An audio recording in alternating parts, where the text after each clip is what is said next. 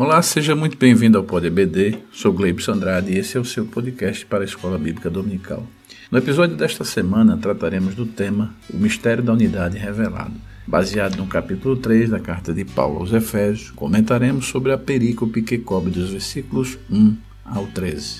Neste episódio, vamos estudar o mistério de Deus que esteve oculto e a revelação concedida aos profetas e aos apóstolos. Para isso, vamos questionar e refletir sobre, primeiro, qual o significado da palavra mistério à luz do Antigo Testamento? Ainda que, quais os mistérios preestabelecidos por Deus e revelados nesta carta? E, finalmente, qual o propósito da revelação do Evangelho nesta perícope do capítulo 3 da carta aos Efésios, que o apóstolo Paulo procurou com a clareza da revelação divina explicar o mistério oculto de que judeus e gentios seriam um só povo, integrante de um mesmo povo. Expor como e quando Deus revelou o mistério aos apóstolos e aos profetas e mostrar que desde a eternidade o mistério esteve encoberto para ser revelado em tempo oportuno. Neste ponto, propõe uma analogia com o termo spoiler, palavra que se refere a quando alguém revela informações sobre alguma parte de uma obra, de um livro ou filme, sem que a outra pessoa tenha visto antes. Essa palavra tem origem no verbo em inglês spoil, que significa estragar. Atualmente, os principais alvos de spoilers costumam ser as grandes séries. Dar spoilers sem aviso é considerado algo ruim e, além de irritar algumas pessoas, pode ser motivo para banimento de usuários em qualquer site ou grupo de debate sobre filmes e séries. Logo, analogicamente, Deus não deu spoilers para os escritores da Bíblia Sagrada, porém revelou progressivamente sua vontade, como quando ao revelar que o mistério da unidade foi fundar a igreja com base em judeus convertidos e gentios arrependidos.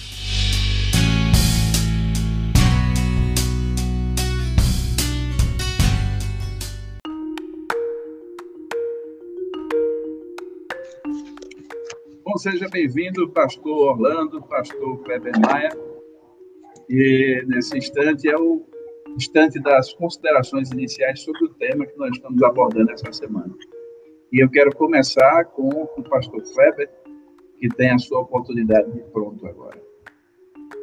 Muito bem, a paz do Senhor, pastor Glebson, pastor Orlando, um prazer mais uma vez estarmos aqui e hoje envoltos assim num ar de mistério, né? Hoje o negócio está meio misterioso por tá. aqui, uma lição assim envolta neste, neste ar e que nós vamos desvendar ou procurar desvendar que mistério é esse e qual é o propósito desse mistério. Nós temos uma lição muito importante onde o apóstolo Paulo vai falar de, de algo que é bem próprio do tempo da igreja. Né? Essa é a grande característica que nós temos do nosso tempo e, e de, de algo que os, os crentes do Antigo Testamento só enxergaram de longe, como diz o escritor aos Hebreus, mas nós enxergamos de perto e esse mistério então vai ser desvendado nessa lição que vai ser certamente muito produtiva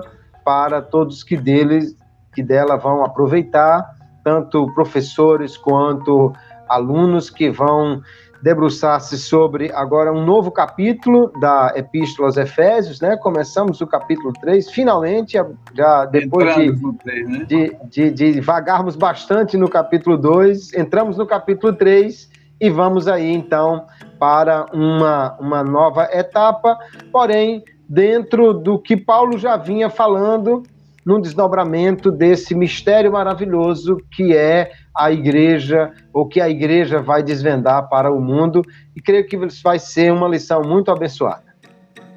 Pastor Orlando, então, o que é que o senhor pode ainda considerar, né, já que o pastor Kleber colocou muito bem que esse, essa é uma lição que nós não podemos deixar de maneira nenhuma no campo do mistério, eu espero que os amigos, professores e pastores tragam realmente luz, e aí acredito que é isso que o professor está tá aguardando, desse tema que nós estamos abordando, e o que é que o senhor coloca nesta consideração inicial do tema, pastor Armando?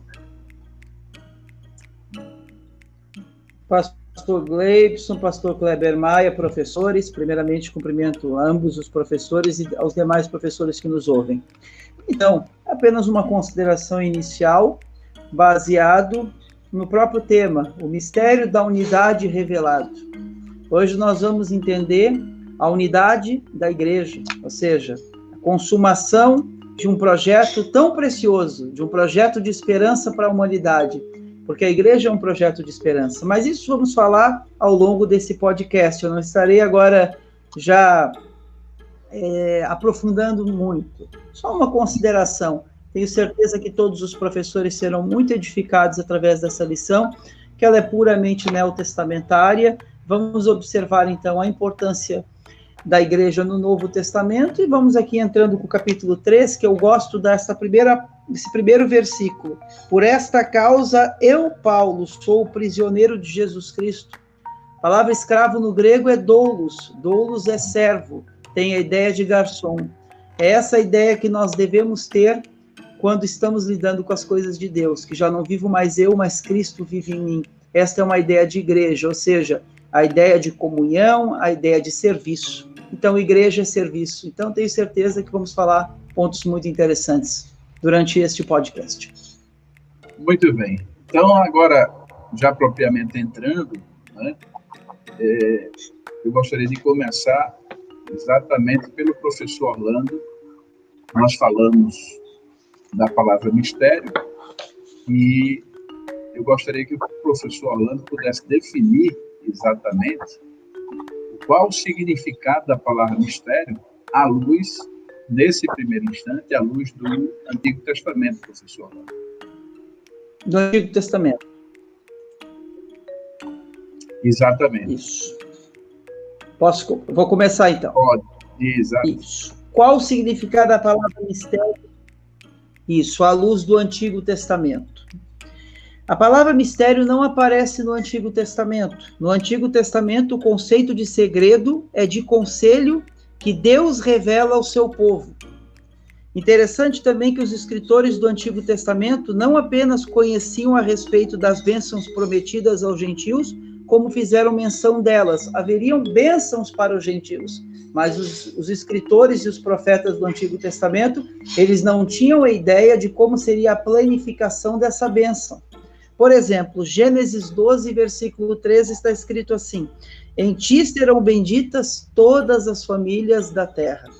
Mas não se havia, por exemplo, a ideia de uma igreja, a ideia, por exemplo, de que através de Jesus Cristo viria uma nova dispensação, um novo tempo. O que havia, na verdade, eram compreensões de algo que ainda nem estava escrito, porque ainda estávamos no período da lei oral. A partir depois temos os dez mandamentos, temos a lei escrita e começa o texto a ser escrito. No entanto, estamos vivendo o período ainda da tradição oral. Entretanto, podemos observar claramente algumas promessas, como por exemplo, Gênesis 22, versículo 18: Em tua semente serão benditas todas as famílias da terra. Os profetas não sabiam como isto iria acontecer, ou seja, que isto seria teria uma planificação em Cristo.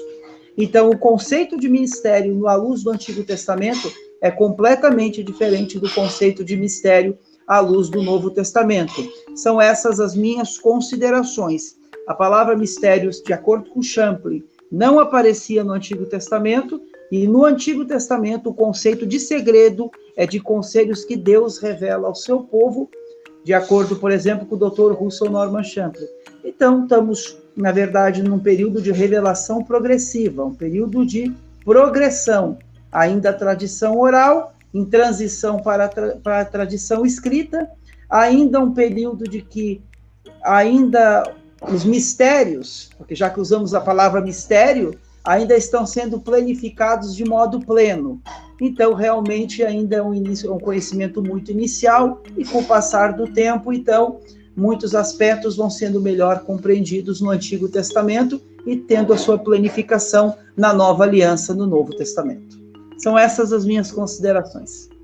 Professor Kleber, o que, é que o professor pode complementar essa, a essa resposta que já deu o professor Orlando Mas o, há alguma oportunidade aí de acrescentar alguma coisa? É, nós, nós vemos, pastor Glebson, pastor Orlando, uma, uma ideia realmente muito presente no Antigo Testamento de algo que era anunciado, de algo que era revelado acerca do futuro. De fato, as, as promessas já anunciavam que os gentios seriam abençoados também, né? Lá em, em Isaías, o, o, há uma aproximação já de, que, de, de algo que vai se cumprir em Cristo, que quando ele está falando do servo do Senhor, que os judeus fazem uma leitura messiânica, mas somente quando Cristo é, vem à Terra é que se concretiza de fato, e aí se esclarece essa visão que o servo do Senhor de Isaías era, o servo sofredor era Jesus, né?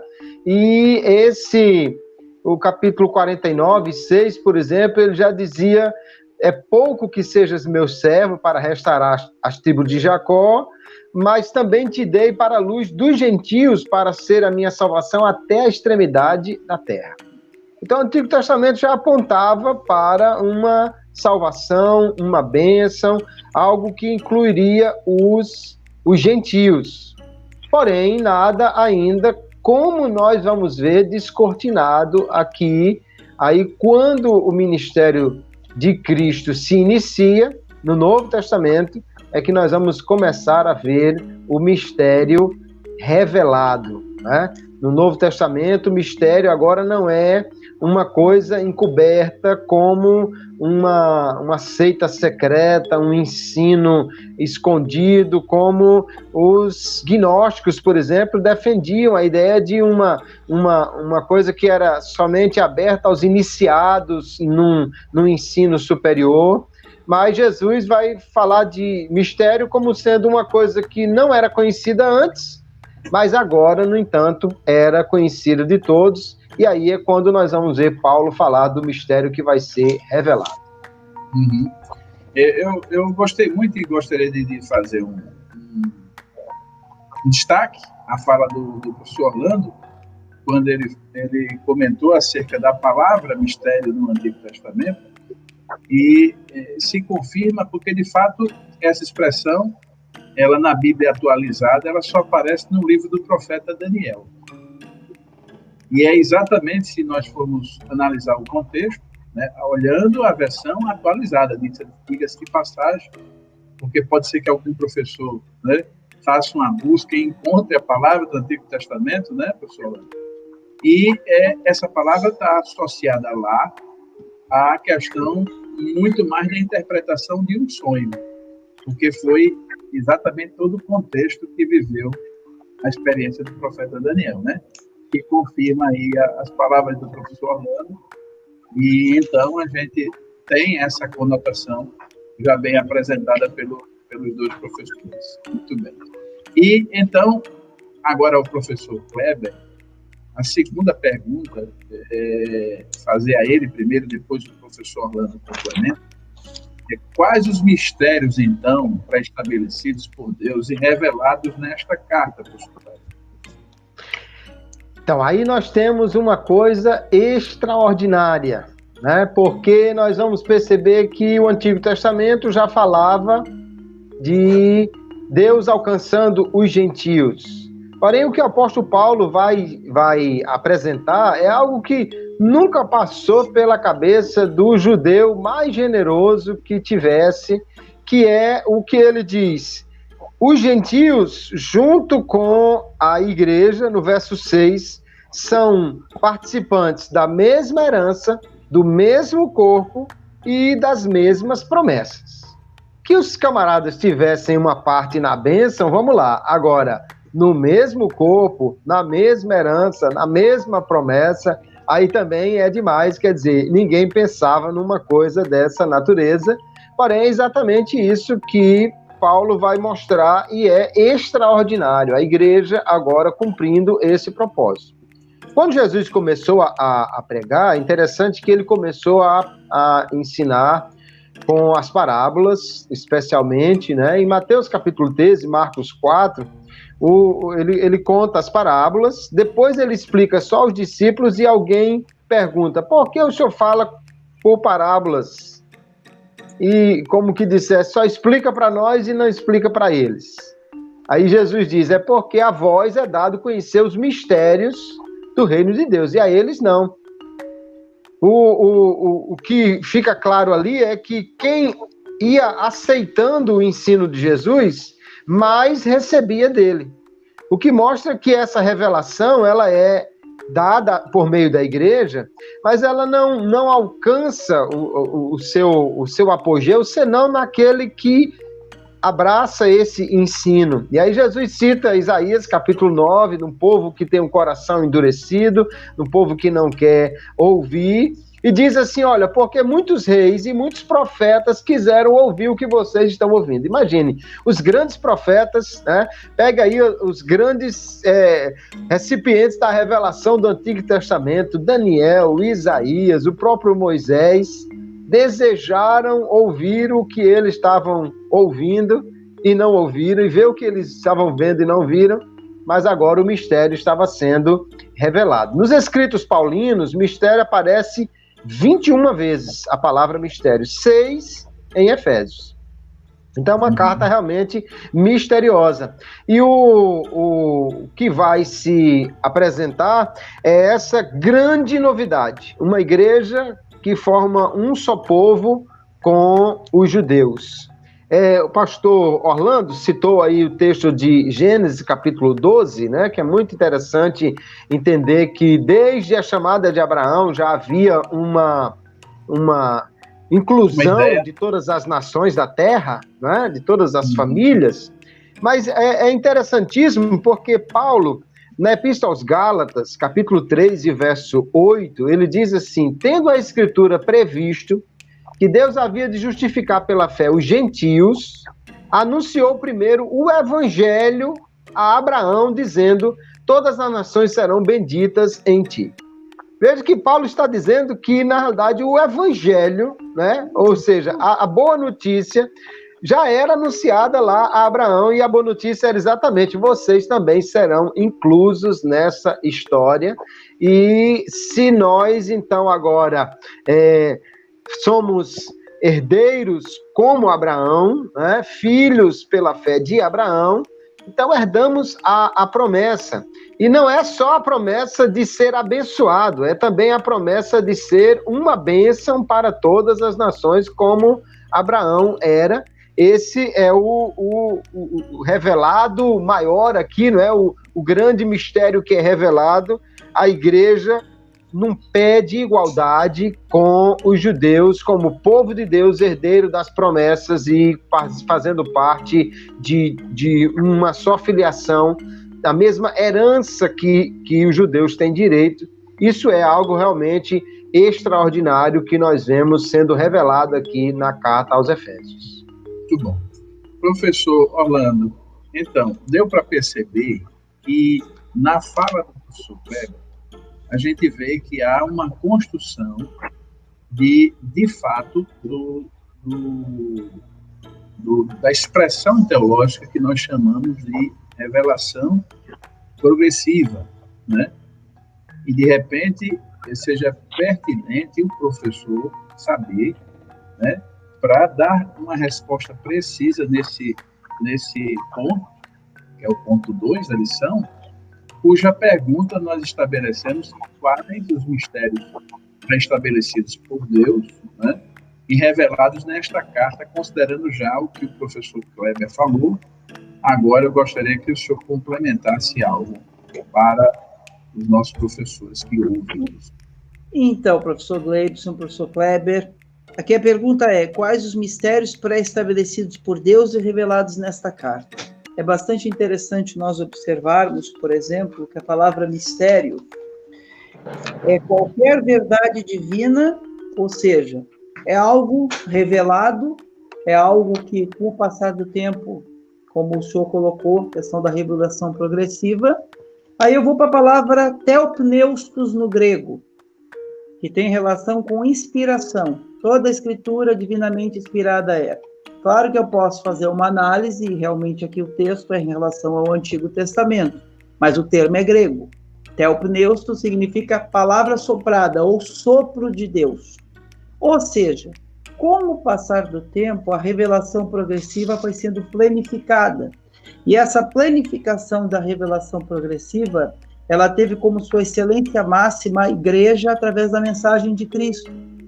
Jesus, quando esteve entre nós, ele, ele trouxe uma mensagem muito diferente dos judeus. Ele quebrou paradigmas, ele desconstruiu ideias, ele desconstruiu valores estabelecidos que passaram com o tempo, que foram sendo assimilados pela Talmud, pelas leis voltadas para o judaísmo, e que muitas e que muitos de, dessas interpretações era fruto mais da interpretação dos próprios rabinos do que de uma revelação divina. Então, nós observamos que o mistério revelado, só para complementar, tem relação, é claro, com a igreja, mas a, a planificação é Cristo. E uma interessante também, que eu vou complementar também, que em termos gerais, mistério revelado é a igreja, porque o Pai idealizou tudo desde sempre, mas a consumação veio através da obra de Cristo. Interessante que, pela multiforme sabedoria de Deus, que é a igreja, os mistérios de Deus foram revelados, porque a mensagem que a igreja apresenta é a doutrina de Cristo, como está lá em Atos 2,42, e perseveravam na doutrina dos apóstolos, que é a doutrina de Cristo. Aí eu vou ler o que está escrito aqui na Bíblia, em, em Efésios capítulo 3, versículo de número 10, que está escrito assim: Para que agora, pela igreja, a multiforme sabedoria de Deus seja conhecida dos principados e potestades nos céus. E o versículo 11: segundo o eterno propósito que fez em Cristo Jesus, nosso Senhor. Então, a mensagem de Cristo estava sendo espalhada pelas comunidades epistolares. E Paulo, que é uma epístola de prisão, interessante que Paulo, mesmo no primeiro versículo, está escrito: Por esta causa, eu, Paulo, sou o prisioneiro de Jesus Cristo. Então, sabendo, sabedor de que havia uma grande perseguição do próprio Império Romano, a mensagem cristã ela desafiava vários paradigmas. Primeiro, os cristãos não se, não se dobravam ao imperador. Por quê? Porque o imperador exigia adoração. Segundo, os cristãos incompatibilizavam com as tradições do judaísmo. Logo, gerava uma incompreensão. Então, essa palavra mistério, até para aqueles que não eram cristãos, ela era confundida com práticas gnósticas. Jesus foi, foi confundido e para muitos dos gnósticos do primeiro século, Jesus não passava de um aeon. O que, que são os aeons? Eram anjos e seres, seres espirituais que iam e voltavam do céu com revelações. Para muitos, Jesus, na verdade, era um aeon evoluído, porque eles não compreendiam a mensagem. Então, haviam algumas incompatibilidades, tanto dos cristãos para com os judeus, como dos cristãos para com os romanos e para com muitos grupos daquele período, como, por exemplo, os gnósticos. Então, a mensagem de Cristo ela é a excelência do mistério de Deus prometido no Antigo Testamento pelos profetas, sem sombra de dúvida, que apontavam para Cristo pela planificação da igreja, que é a revelação do Evangelho. Porque o Evangelho são as boas novas e a igreja é a portadora desta boa nova. Então, apenas um complemento. Muito bem. Então, professor Orlando, é, o senhor complementou e agora você vai ficar com, com a resposta principal da questão de número 3. Mas antes que o senhor dê essa resposta, eu quero só fazer uma, uma correção que no, no momento da pergunta eu falei que esta pergunta estava relacionada ao ponto número 2, não ao ponto número 2, mas sim ao ponto número 3 da lição, que fala desta questão. Nós, nós fizemos essa modificação, né, para facilitar o entendimento mais é, em relação ao ponto 3, certo? E agora sim a gente vai fazer uma, uma pergunta mais de caráter é, do panorama total da lição, para que o professor tenha isso em mente, não pode perder o objetivo geral de mente, além dos objetivos específicos, mas objetivo geral, que é exatamente falar do mistério né, que se tem agora é, essa unidade né, da igreja e do povo judeu num só corpo, vale-se dizer, diga-se de passagem, que o judeu no sentido judeu convertido, né? Porque é esse judeu que a gente inclui ao corpo, e não o judeu ortodoxo que ainda está esperando o Messias. Acho que vale a pena, né, professor Orlando, fazer esse adendo. E eu gostaria de lhe perguntar especificamente, professor Orlando, qual o propósito da revelação do Evangelho, que eu acredito que o senhor já já deu uma pista aí e eu gostaria que o senhor comentasse sobre essa questão. O propósito da revelação do Evangelho, pastor. É, Mateus 28, versículo 18 ou 20, temos a tríplice missão da igreja: evangelizar, discipular e ensinar. Ide por todo o mundo, fazer discípulos, ensinando-vos a guardar tudo aquilo que eu vos tenho mandado. Ou seja, a mensagem do evangelho, ela tem como resumo o querigma. O querigma são as boas novas, ou seja, a proclamação, é eu proclamar, eu ser um proclamador dessas boas novas, porque querigma é proclamação, evangelium no grego é boas novas. Logo eu tenho que proclamar as boas novas. Assim a igreja do Novo Testamento fez. Ela recebeu essa mensagem de Cristo e ela compreendeu que ela era sabedor, é, que ela era portadora de uma revelação, de uma revelação que seria incompreendida naquele tempo, sem sombra de dúvida, ao ponto dos primeiros cristãos sofrerem muitas perseguições e também incompatibilidade com o próprio judaísmo. Como o senhor colocou a palavra ali, judeu cristão é verdade, mas mesmo os judeus convertidos temos o Concílio de Jerusalém em Atos capítulo 15. Por, por quê? Porque muitos ainda queriam introduzir o Antigo Testamento, as leis do Antigo Testamento na nova aliança. Então, houve a necessidade do Concílio de Jerusalém para observar o que, que era validado da antiga aliança na nova aliança. Agora nós temos uma igreja, e aí vamos chegar na palavra mistério, que do grego, mysterium, Mysterium, a palavra significa segredo ou doutrina secreta. Indica alguma verdade divina que esteve oculta e passou a ser conhecida.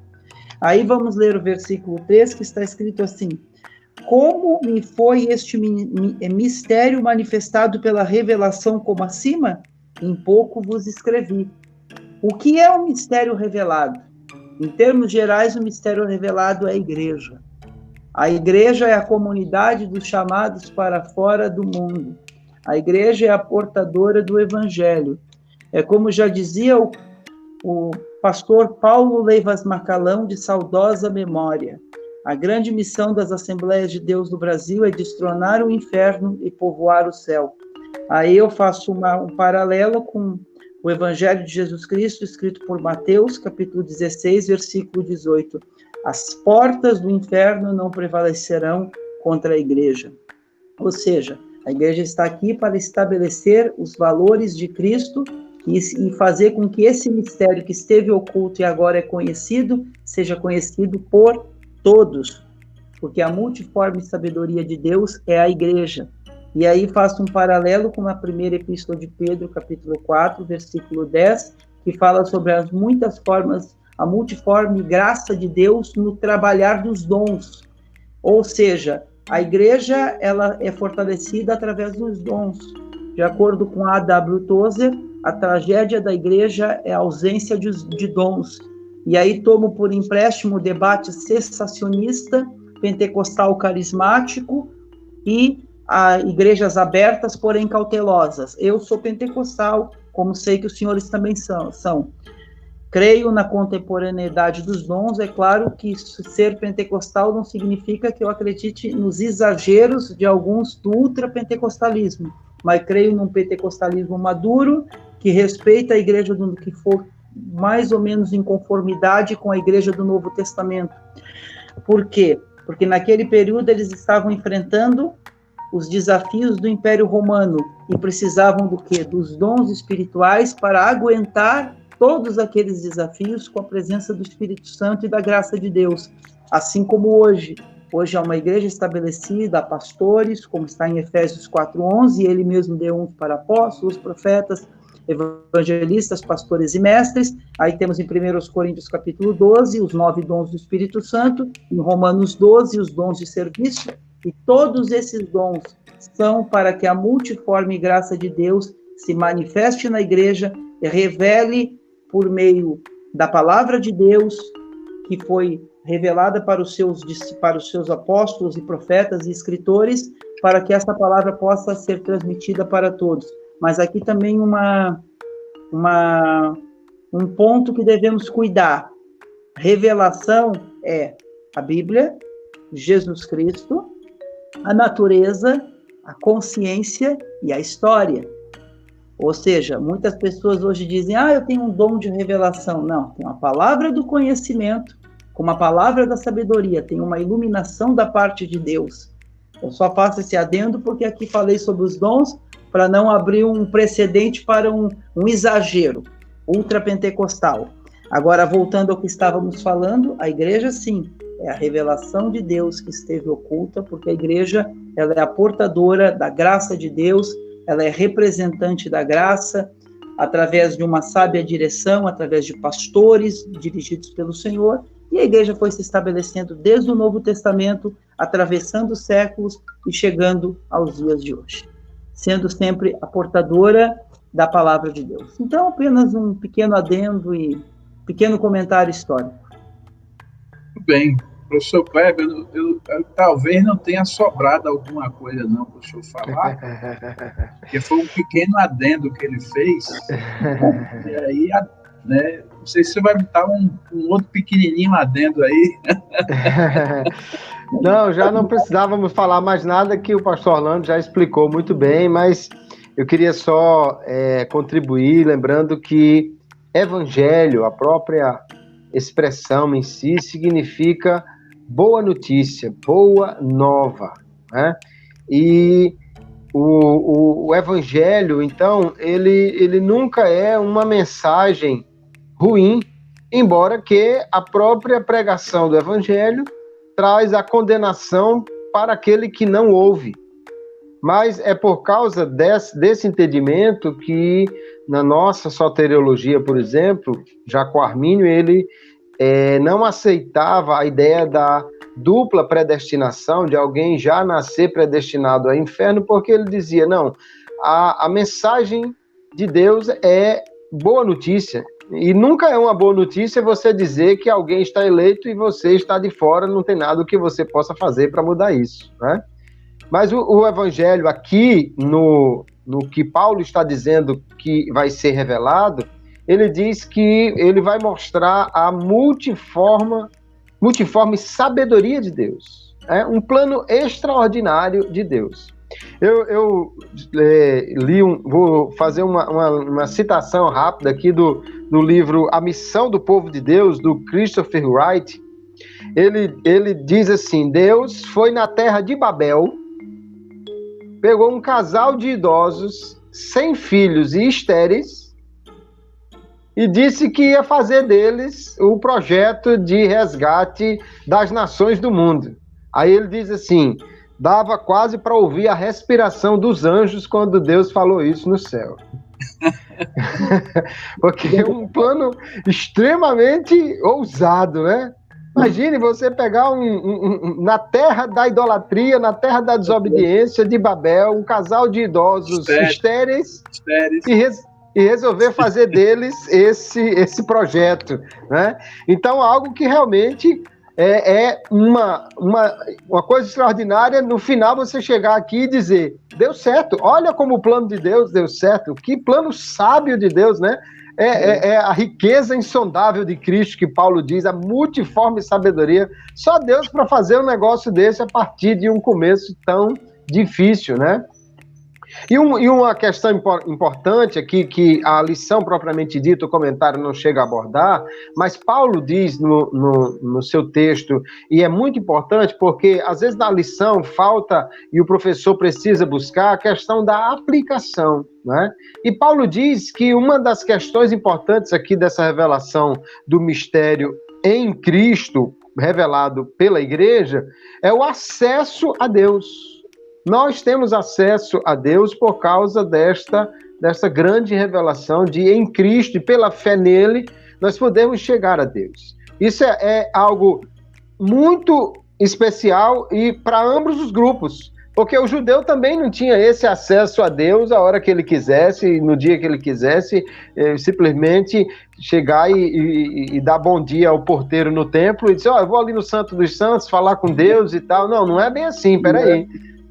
Mas nós, né, a igreja, por causa desse mistério que foi revelado, nós podemos sim dizer: olha, me dê licença que eu vou ali no Santo dos Santos falar com com o Todo-Poderoso e temos acesso ao trono da graça. Isso é maravilhoso e é um dos propósitos porque Paulo está dizendo que os, os, gentios são muito abençoados aqui. Não é só uma questão da, da gente entender o plano, é entender que a gente também está incluso nesse plano e que o professor deve levar à classe essa ideia, porque você tem que sair dessa classe louvando a Deus por ter sido incluído nesse grande plano da multiforme sabedoria de Deus. Muito bom. E então, é, encerrando esse bloco agora com essas três perguntas, elas são panorâmicas, dá condição demais do professor desenvolver a sua aula, é, eu diria, com uma compreensão clara, passear por todo o tema, sem ficar preocupado em não tratar todo o conteúdo. E nesse momento, que a gente chama de mesa redonda, e também a hora da pimenta, é a hora da pimenta porque é uma comida. Já vou voltar aqui para não ser redundante, mas é importante repetir, porque pode ser que alguém entre para escutar este episódio. Mas a hora da pimenta é a hora que a gente precisa ter cuidado que o que está comendo está apimentado, né? E tem gente que não gosta de pimenta, mas uma comidinha com pimenta eu particularmente gosto muito. Então, chegou a hora que a gente coloca algumas questões e foi bom porque eu vi que o professor Orlando, e eu vou começar exatamente pelo professor Kleber, já que o professor Orlando já fez uma ampla exposição é, e até, de certa forma, prudentemente preocupado, professor Kleber, com essa questão. É, lógico que no ambiente pentecostal, quando se fala da palavra mistério e revelação, alguém pode até querer entrar no manto, né? No manto, né? E tudo. Então, o manto do mistério, e aí vem a nuvem, daqui a pouco a igreja está cheia de fumaça, a Shekinah desce, e sem querer, obviamente, nem subestimar os dons, nem superestimar ao ponto da gente não dar a ele o seu devido, a sua devida importância de destaque. O professor Kleber fica agora com esse ponto, e a gente está colocando aqui, já, já é uma mesa redonda, e é, a pimenta é exatamente essa, professor. Finalmente, baseado nestes versículos que eu vou ler é, para a gente agora aqui, do profeta Isaías, capítulo 45, versículo 15, diz assim: Verdadeiramente tu és Deus que te ocultas, ó Deus de Israel, ó Salvador. Versículo, capítulo 3 de Jó, versículo 23, diz assim: Porque se tu dá luz ao homem, cujo caminho é oculto, e a quem Deus o encobriu. Então, tanto o profeta Isaías como Jó, me parece que tinham na cabeça deles alguma coisa que Deus de vez em quando gostava de, de se esconder, né? Se escondia da presença dos homens e, e eu acredito que está por aí essa questão do, do, do se oculta. Né? É, no jardim também Deus aparecia ao homem, né? E, e quando estava ocultado ele aparecia Adão para falar com Adão. E aí eu queria saber do, do professor Kleber, é, baseado nestes dois versículos e também levando para o Novo Testamento, capítulo 12 de Lucas, versículo 2, diz assim: Nada há encoberto que não venha a ser revelado, e oculto que não venha a ser conhecido. E Paulo, falando sobre essa questão, diz assim: Mas se o nosso evangelho ainda está encoberto, é para com os que se perdem, que está encoberto. Então, eu dei esse pano de fundo aí, dois versículos do, Novo, do Antigo Testamento, dois versículos do Antigo, e gostaria que o professor Kleber nos, nos respondesse essa pimenta. Finalmente, Deus é Deus de mistério, de revelação. Dura coisa pedistes, como dizia Elias, né? Mas é interessante nós entendermos que, é, de uma certa forma, Deus é um Deus que se revela ocultando e se oculta revelando. Mas, no, no princípio, nós podemos entender. Obviamente, Deus é um Deus que se revela. Nós não conhecemos nada sobre Deus senão aquilo que ele se revela, né? que ele revela de si mesmo. É, Deus não é objeto de estudo. Você pode é, estudar os macacos, as formigas, você pode estudar até as baleias. Você vai lá e observa. Mas Deus não é objeto de estudo nesse sentido. Só nós, tudo que nós podemos estudar é a revelação de Deus, porque ninguém vai lá onde Deus está, fica observando, né? filma o que é que Deus está fazendo de manhã, como é e tal, para poder estudar, lógico. Deus se revela e é por isso que nós podemos ter algum conhecimento de Deus. E o Evangelho é uma revelação. O Evangelho é a revelação de Deus para o homem.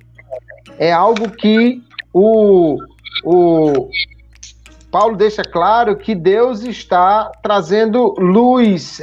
E ao longo das escrituras é exatamente o que nós já falamos. Deus vai desvendando, tirando a cortina e trazendo mais luz. Porém, em Deus sempre há esse mistério no sentido de que Deus é transcendente e nós não podemos conhecer tudo. Ah, um texto de Provérbios, capítulo 25 e verso 2, na nova tradução na linguagem de hoje, ele diz assim: Respeitamos a Deus por causa daquilo que ele esconde de nós, e respeitamos as autoridades por causa daquilo que elas nos explicam. Então, Deus é um Deus que esconde, no sentido de que simplesmente nós não temos como conhecer tudo sobre Deus. Se alguém um dia lhe disser que vai dizer tudo sobre Deus, desconfie disso, né? Tem uma história de uma menininha que está fazendo um desenho e o pai pergunta: Filha, você está desenhando o quê? Eu estou desenhando Deus. Disse, Mas ninguém conhece Deus. Disse, Quando eu terminar, eles descobrirão. Então ela pretendia revelar Deus ao mundo naquele desenho. Não há, não há como você explicar tudo sobre Deus.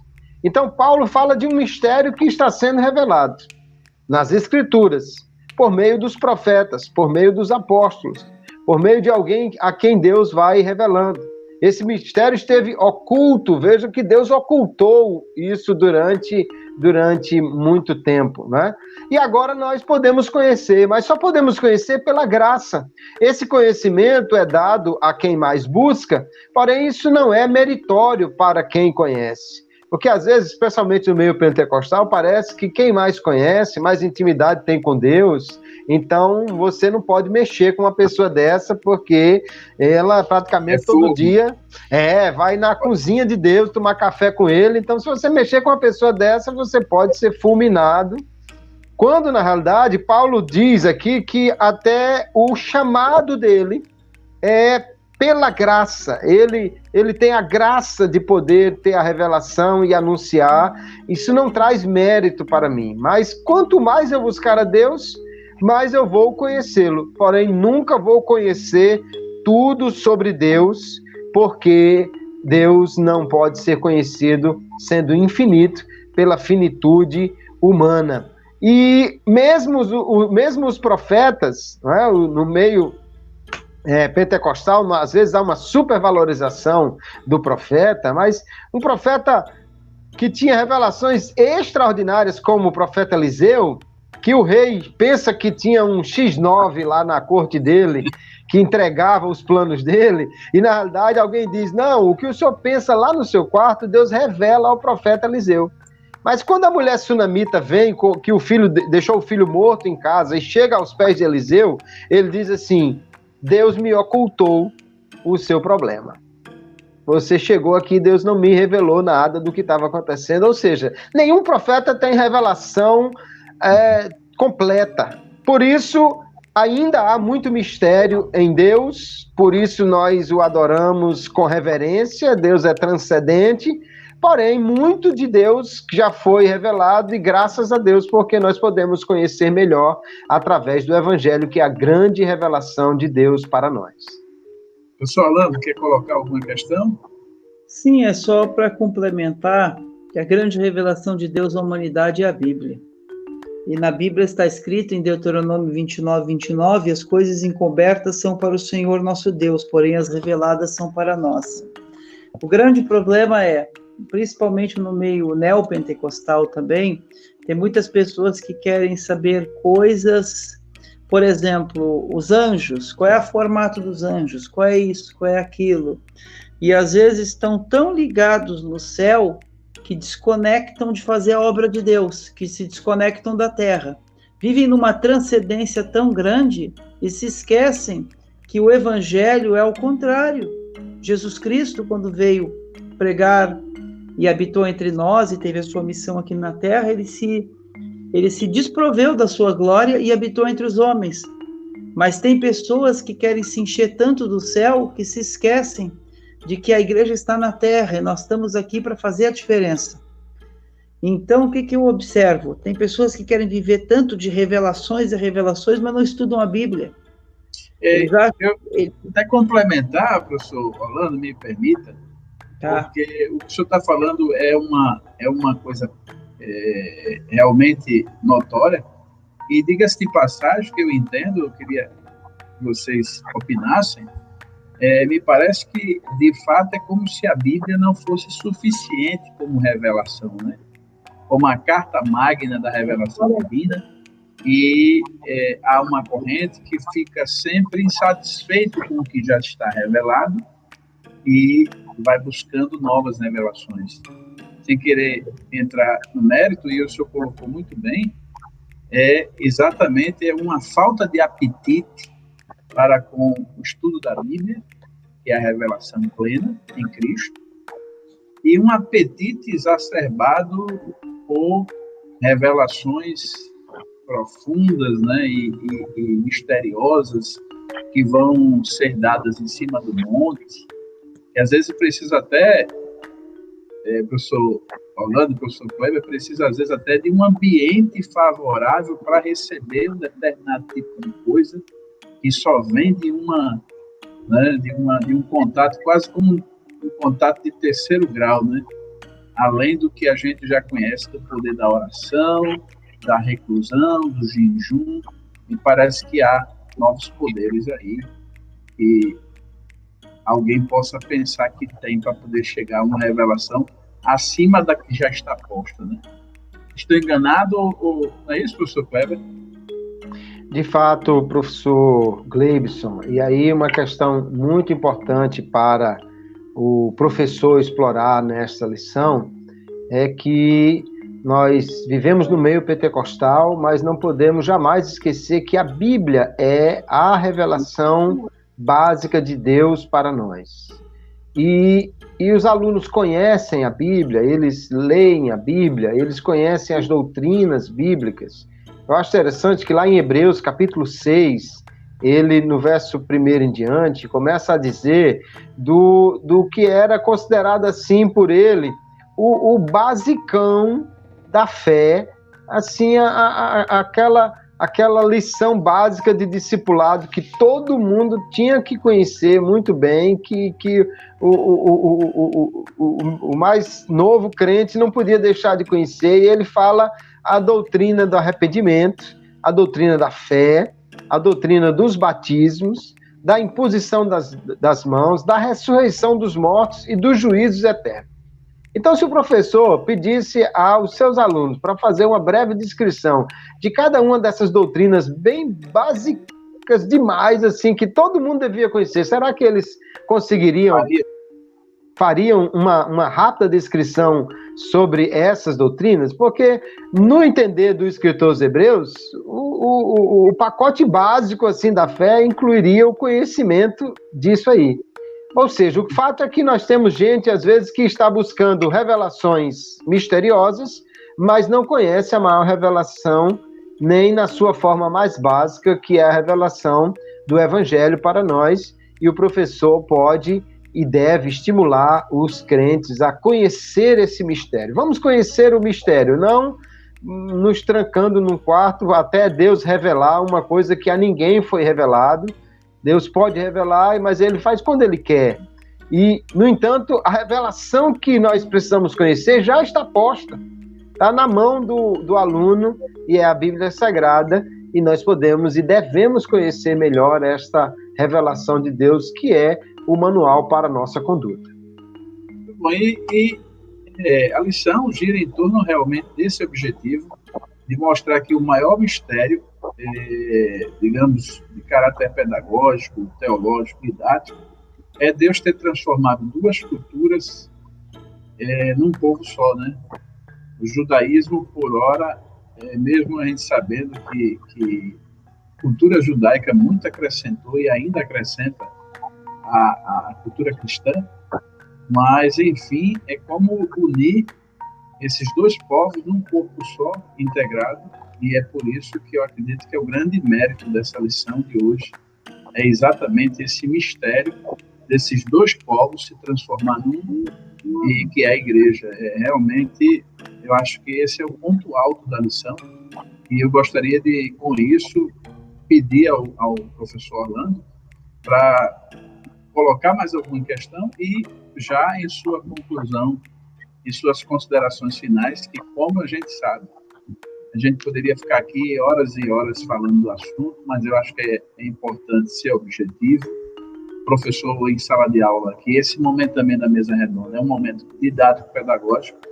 O professor precisa se ater aos fatos importantes. Tem pessoas que começam é, falando de Salomão e terminam falando em João, Apocalipse de João, e terminam, o aluno não, não entende nada, foge dos objetivos, fala muita coisa e não diz nada. E muitas vezes a gente fala pouco e diz tudo, né? E consegue alcançar. E professor tem esse problema de, às vezes, é, de falar muita coisa e ninguém entender nada. É, é, é mistura muito o campo das ideias e acho que nesse momento agora eu queria gostaria de pedir ao professor Orlando de fazer, né, se ele colocar algum ponto que foi esquecido ou de é, concluir, fazer sua consideração final aí. Professor Orlando. Parece que o professor Orlando teve um pequeno probleminha de ordem técnica. Eu vou pedir ao professor Kleber para fazer isso enquanto o professor Orlando volta. Muito bem, pastor Glebson, é uma lição realmente muito importante. O professor compreender que o mistério está sendo revelado, que é a união desses dois povos. E imagine um, um, um menino que morava num, numa comunidade, numa, numa favela. Imagine um menino que criado por, por o filho de, de, de traficantes de droga, e esse menino foi adotado por uma, uma família de, de, de, de, pessoas de, de, da alta sociedade e que deram a esse menino os mesmos direitos, os, os mesmos acessos, as mesmas coisas que, que, que deram aos seus próprios filhos. E qualquer pessoa que encontrasse esse menino e, e, entendesse a situação dele, ele mesmo crescendo entendendo isso, ele deveria ser extremamente grato e dizer: puxa, meu pai me tirou da comunidade, eu era filho de um traficante, meu pai morreu numa troca de tiro com a polícia, eu fiquei órfão, fui adotado por essa família, nunca fui discriminado, tive os mesmos privilégios que os filhos deles. Isso é para essa pessoa realmente entender que houve algo muito especial, ele deveria ser muito grato por isso.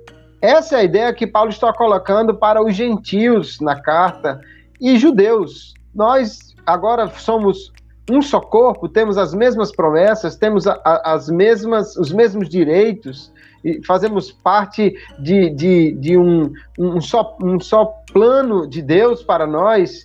Isso é para nós realmente louvarmos a Deus, agradecermos a Ele e cada dia procurarmos fazer desse, desse chamado algo mais especial ainda Paulo está encerrando dizendo: olha, vocês não, não achem que é ruim eu estar preso, pelo contrário, deve ser uma honra para vocês. Porque mesmo na prisão ele estava lutando pelos gentios, ele estava é, trazendo a mensagem para eles, porque o chamado é para ser igreja, não só para ser abençoado, mas para ser incluído na chamada de Abraão, para ser também uma bênção e nós devemos abençoar então a todos. É, é algo especial para agradecermos e servirmos ao Senhor com gratidão por causa da revelação desse mistério que chegou até nós nesta, nesta lição. Graças a Deus, professor Orlando, o senhor, nas suas considerações finais, e teve um pequeno probleminha, mas o professor Orlando voltou e a gente pode ouvi-lo agora com as suas considerações finais. Primeiramente, peço desculpa que eu tive um pequeno probleminha técnico aqui, que estava no, no, no, celular, entrou, teve uma, uma interrupção ali, mas já consegui ligar agora aqui novamente. Então, é, os queridos professores, é, voltando para aquela pergunta que o professor Gleibson falou sobre judeus e gentios, a igreja, é claro que ela planifica a junção hoje de judeus e gentios, porque a revelação hoje atinge a todos. No Antigo Testamento havia compreensão que era exclusiva aos judeus. Hoje, os gentios estão incluídos na promessa, por isso que é importante o professor saber fazer essa, essa, este panorama histórico desde da revelação do Antigo Testamento ao Novo, trazendo para Cristo, que é a luz, é o centro do Evangelho, edificado sobre o fundamento dos apóstolos e dos profetas. Mas ter Cristo como o nosso fundamento e a nossa pedra de esquina. E as minhas considerações finais é: desejo a todos os professores que abordem essa lição com muito cuidado, com uma boa exegese, sempre trabalhando dentro das, das, das regras da hermenêutica, porque sabendo que quando nós lidamos com o ensino e com a educação cristã, estamos lidando também com o contexto bíblico. Por isso, da importância de conhecer bem o contexto do texto que estamos apresentando. Então, essas são as minhas considerações finais. Muito bom. Eu quero agradecer ao professor pastor Kleber Maia, ao professor pastor Orlando. Deus abençoe ricamente e eu espero que Deus dê a vocês tudo que tem no céu e que não tem aqui na terra. Acabou assim?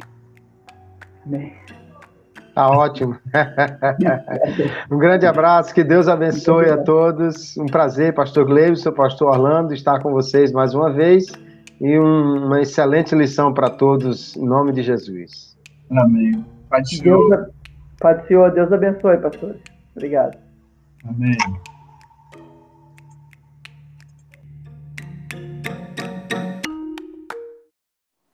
Bíblia Hoje é uma organização cristã dedicada a equipar líderes e fortalecer cristãos em todo o mundo, fornecendo conteúdo fiel à Palavra de Deus e ferramentas práticas para que pastores, profissionais cristãos ou líderes na sua igreja local vivam o projeto de Deus em suas vidas e treinem outros para fazer o mesmo. Acesse o melhor do conteúdo cristão com diversos formatos para o seu crescimento em www.bibliahoje.com e inscreva-se.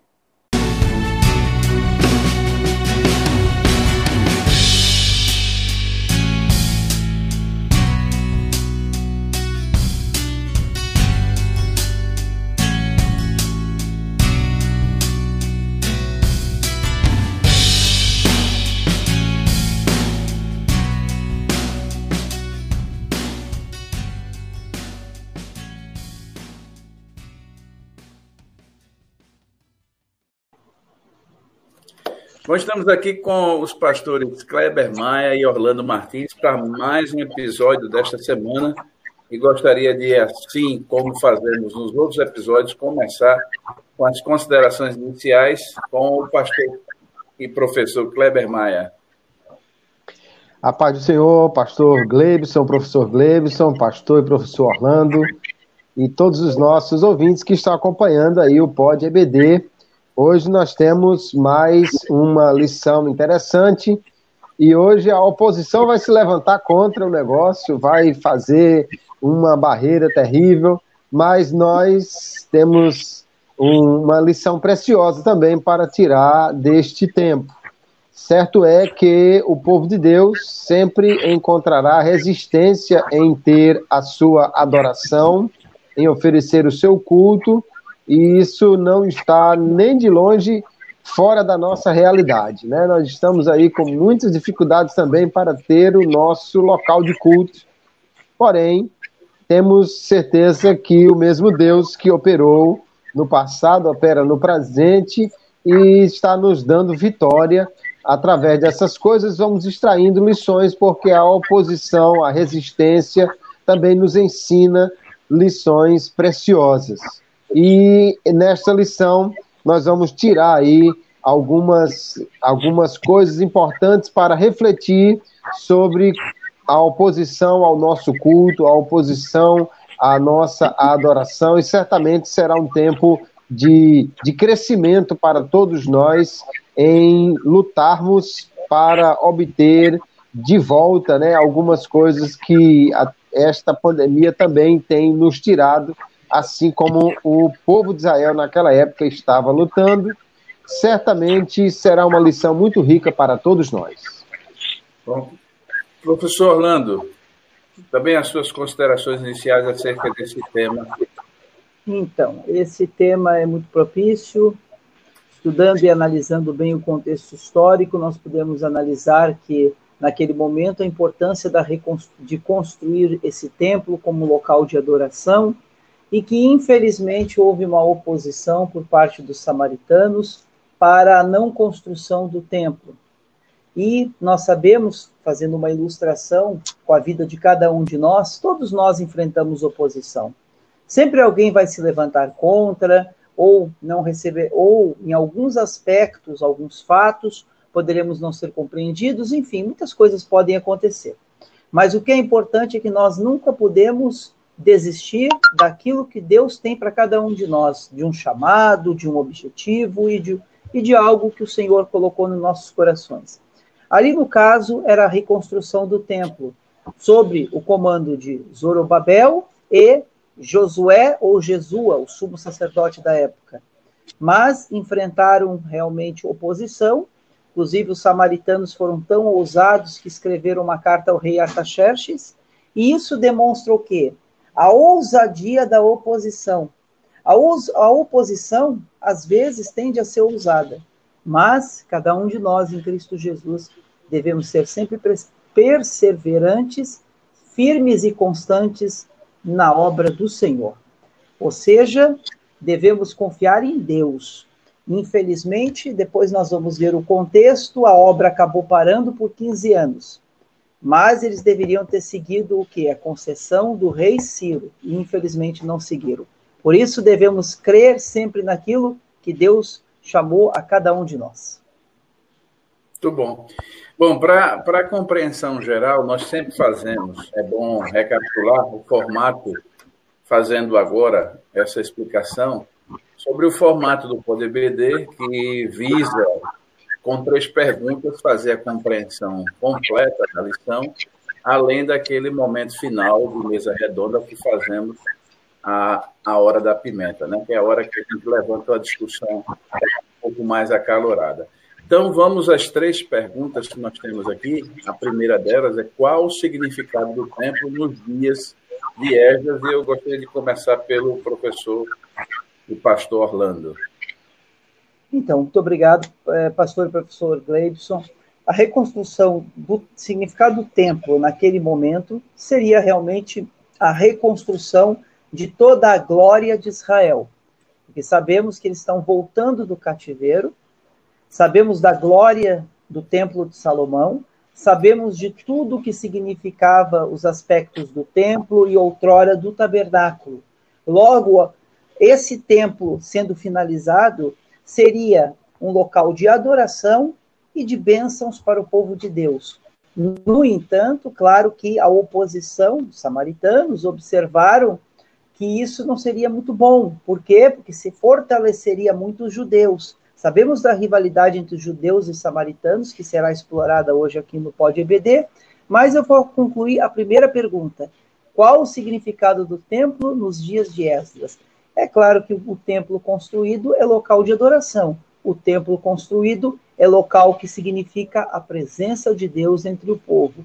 Então, dentro do contexto do Antigo Testamento, o templo tinha uma proposta, tinha um aspecto identitário e tinha um aspecto teológico e além também de profético. Por quê? Porque o povo via no templo algo espiritual, o povo via no templo ao, a presença de Deus. E isso gerava no que? Temor no povo. Também, é claro, sem dúvida nenhuma, para que todas as instituições do Antigo Testamento, conforme desde o livro de Êxodo, quando começa o tabernáculo, até depois a construção do templo, para que tudo aquilo que envolvesse tanto anteriormente o tabernáculo como depois o templo fosse perpetuado, ou seja, os aspectos das instituições de Israel. Então, claro que o templo tinha uma grande importância espiritual naquele momento, pois estavam retornando do exílio e era uma forma de ir restaurando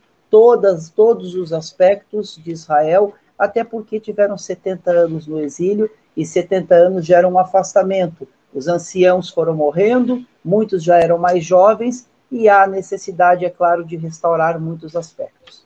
Então, é um aspecto também de restauração.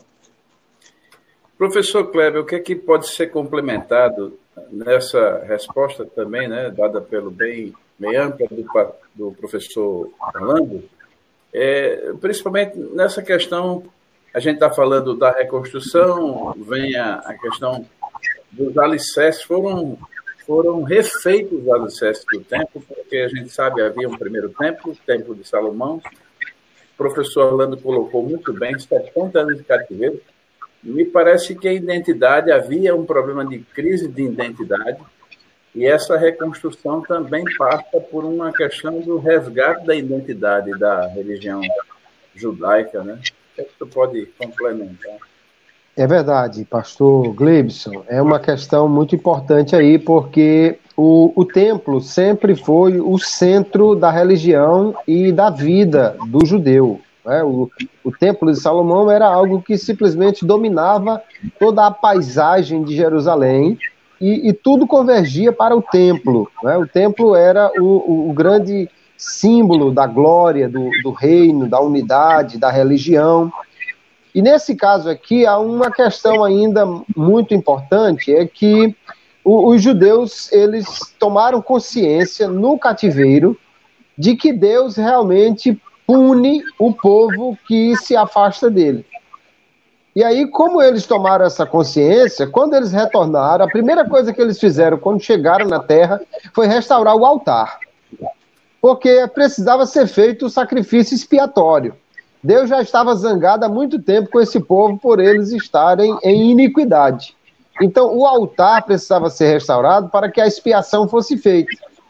Porém, na religião deles, o, o altar era importante, mas precisava também do templo para que o sangue do altar fosse levado ao Santo dos Santos e aspergido nas pontas do altar, para que o processo todo de expiação fosse completado. Então, o templo também tinha uma urgência, tinha uma necessidade para que a, a, o culto que foi negligenciado e a expiação que, que não tinha sido ainda completamente é, resolvida, né, o desagravo contra Deus, precisava ser completado.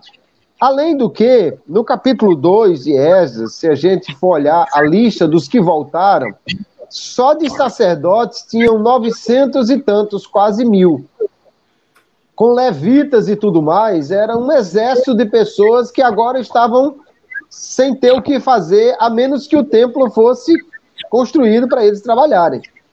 Então, a, havia uma série de necessidades, né? A identidade, a restauração do culto, a expiação completa, o trabalho para os levitas fazerem. Então, eles precisavam reconstruir o, o templo. O templo era o local de culto. E é uma questão importante que na próxima, na próxima pergunta nós vamos é, esmiuçar melhor, mas também é preciso entender que o, o templo de Israel sempre foi um local da adoração monoteísta. Só um Deus, só, só um Senhor poderia ser adorado ali. E a, a reconstrução do templo também simbolizava isso de por fim a qualquer tipo de idolatria, porque o próprio Deus mandou construir o templo e disse: só nesse lugar vocês vão adorar. É, altares rivais eram considerados um problema. Quando o povo chegou na terra e alguém quis fazer um altar do outro lado, já levantou-se uma guerra e foram lá saber que história é essa desse altar concorrente, porque altares concorrentes eram vistos como pontos de idolatria. E agora, então, nesse contexto, isso era um problema, porque a idolatria era o grande problema que eles entenderam que desagradava a Deus a um ponto de jogar o povo fora da terra os judeus foram curados da adoração idólatra exatamente no cativeiro, né? Então eles tinham que restaurar o templo para que a adoração exclusiva, o trabalho dos levitas e a expiação pudesse ser retomada. Portanto, então, a reconstrução do templo era algo essencial para aquele tempo. Muito bom. Dito que o professor Kleber acabou de nos responder da primeira questão, eu já gostaria de ficar na segunda questão, exatamente também com o professor Kleber, que pode nos responder, então, é, qual a oposição sofrida nessa construção desse templo, professor Kleber? Veja só, que, que questão importante para nós considerarmos, porque no texto de Esdras, capítulo 4, na nossa leitura bíblica, nós pegamos do verso 7 em diante, mas você, olhando o capítulo inteiro, mostra que os samaritanos foram lá, aparentemente de muita boa vontade, e disseram: Nós queremos ajudar, queremos construir o, o templo junto com vocês. Porém, aí que nós precisamos entender que os samaritanos eram pessoas que foram trazidas para aquela terra é, para morar na terra de Israel, eram pessoas de outros, de outros locais, né? era, era parte da política dos governantes assírios é, tirarem o povo da sua terra para eles não brigarem, né? porque você briga muito por sua terra, e tira um camarada daqui joga para outro lugar que não é a terra dele, e a, a resistência diminui. Só que aquele povo começou a sofrer ataques de, de leões, que provavelmente surgiram por causa da você tirar o povo da terra e a demora para chegar outro povo, né? Hoje em dia vem um trem lotado de gente e de repente povoa. Naquela época você imagina quantos anos demorou para tirar todo um povo e trazer outro povo. Os animais tomaram conta do espaço, mas eles que eram supersticiosos acharam que é porque não estavam adorando o Deus daquela terra e trouxeram um sacerdote para ensinar o povo a adorar a Deus, porém eles continuaram adorando os seus deuses. Então era um, um culto misto, um culto que, que tinha Deus e outros deuses. Só que para o judeu, e esse é o entendimento que a lei lhe dá, adorar a Deus e qualquer outra coisa é a mesma coisa de você adorar somente outros deuses. Esse tipo de culto misto não vale. Isso implicava em idolatria. Que quando você falava em idolatria para um judeu depois do cativeiro, ele já arrepiava todos os cabelos da cabeça, porque isso era um problema sério. Foi por isso, por essa razão, que Deus nos tirou da nossa terra. Eles pensavam. Então, quando os samaritanos chegam para oferecer uma espécie de ecumenismo na, na construção do templo, eles já rejeitaram totalmente, porque para eles isso implicava em uma associação com a idolatria. Então isso foi totalmente rejeitado. Eles ofereceram algo que Israel não podia ter, porque pareceria um retorno à idolatria. E aí então os samaritanos, como ficaram de fora, embora que a sua participação provavelmente não era por zelo diante do Deus de Israel, mas sim por questões políticas. Então, eles agora começaram a trabalhar para desmotivar o povo, eles começaram a fazer ameaças ao povo, a, a, a deixar o povo é, inquieto, né? Os primeiros versos deixam isso evidente. E depois, no verso 7, que é a nossa leitura bíblica em classe, eles começaram a fazer é, denúncias contra este povo. Denúncias que, que se repetiram durante muitos anos. Né? Nós vamos ver que nos, nos versos é, anteriores, eles fizeram denúncias no tempo de Xerxes ou Assuero, depois fizeram denúncias no tempo de Artaxerxes, ou seja, isso demorou é, uma série de anos de oposição, de perseguição, táticas que incluíam zombaria, calúnia, mentira, denúncias vazias, ou seja, uma série de fake news que, que levavam o povo a desistir daquela, daquela construção até que isso aconteceu. Se nós olharmos as lições que isso implica para a nossa situação hoje, nós vamos ver que é, cultos misturados, desânimo, mentira, calúnia, ainda fazem parte do arsenal do inimigo para nos fazer desistir da nossa adoração, para perturbar o nosso culto. Todo tipo de, de, de iniciativa o inimigo tem para nos fazer perder essa alegria de estar no nosso culto. E nesse tempo agora, queridos, nós precisamos estar atentos a isso, porque certamente não vai faltar todo tipo de, de estímulo negativo para que alguém vá à igreja. Não vá à igreja. Ainda tem Covid por aí, não vá à igreja, você pode se prejudicar, né? É melhor você continuar numa rede balançando-se assistindo aí o culto de casa do que você pegar trânsito, problema todo, ir para a igreja, tem que passar o gel, ficar não sei quanto tempo de máscara. Não vá não, isso é um problema. É, você vai ter um, um culto muito melhor se você ficar em casa. Você pode até assistir mais de um culto ao mesmo tempo, e, e tudo isso são, são questões que certamente vão chegar à mente dos cristãos quando o culto está sendo retomado no templo. A oposição à adoração sempre vai existir. Porém, nós precisamos tomar ânimo em Deus e entender que ele se agrada da adoração do seu povo, para como os judeus daquela época, nós resistimos à oposição e não desistimos de adorar o Deus que exige uma adoração exclusiva do seu povo e que em tempo algum pode ser um tempo de desistirmos de oferecer a ele o culto que ele merece. Bom, eh, professor Orlando, o professor Kleber eh, respondeu muito bem, mas há alguma coisa a considerar, professor Orlando, dessa questão que nós levantamos acerca dessa oposição, que já comentamos desde a primeira questão, Há alguma coisa a acrescentar, professor Orlando?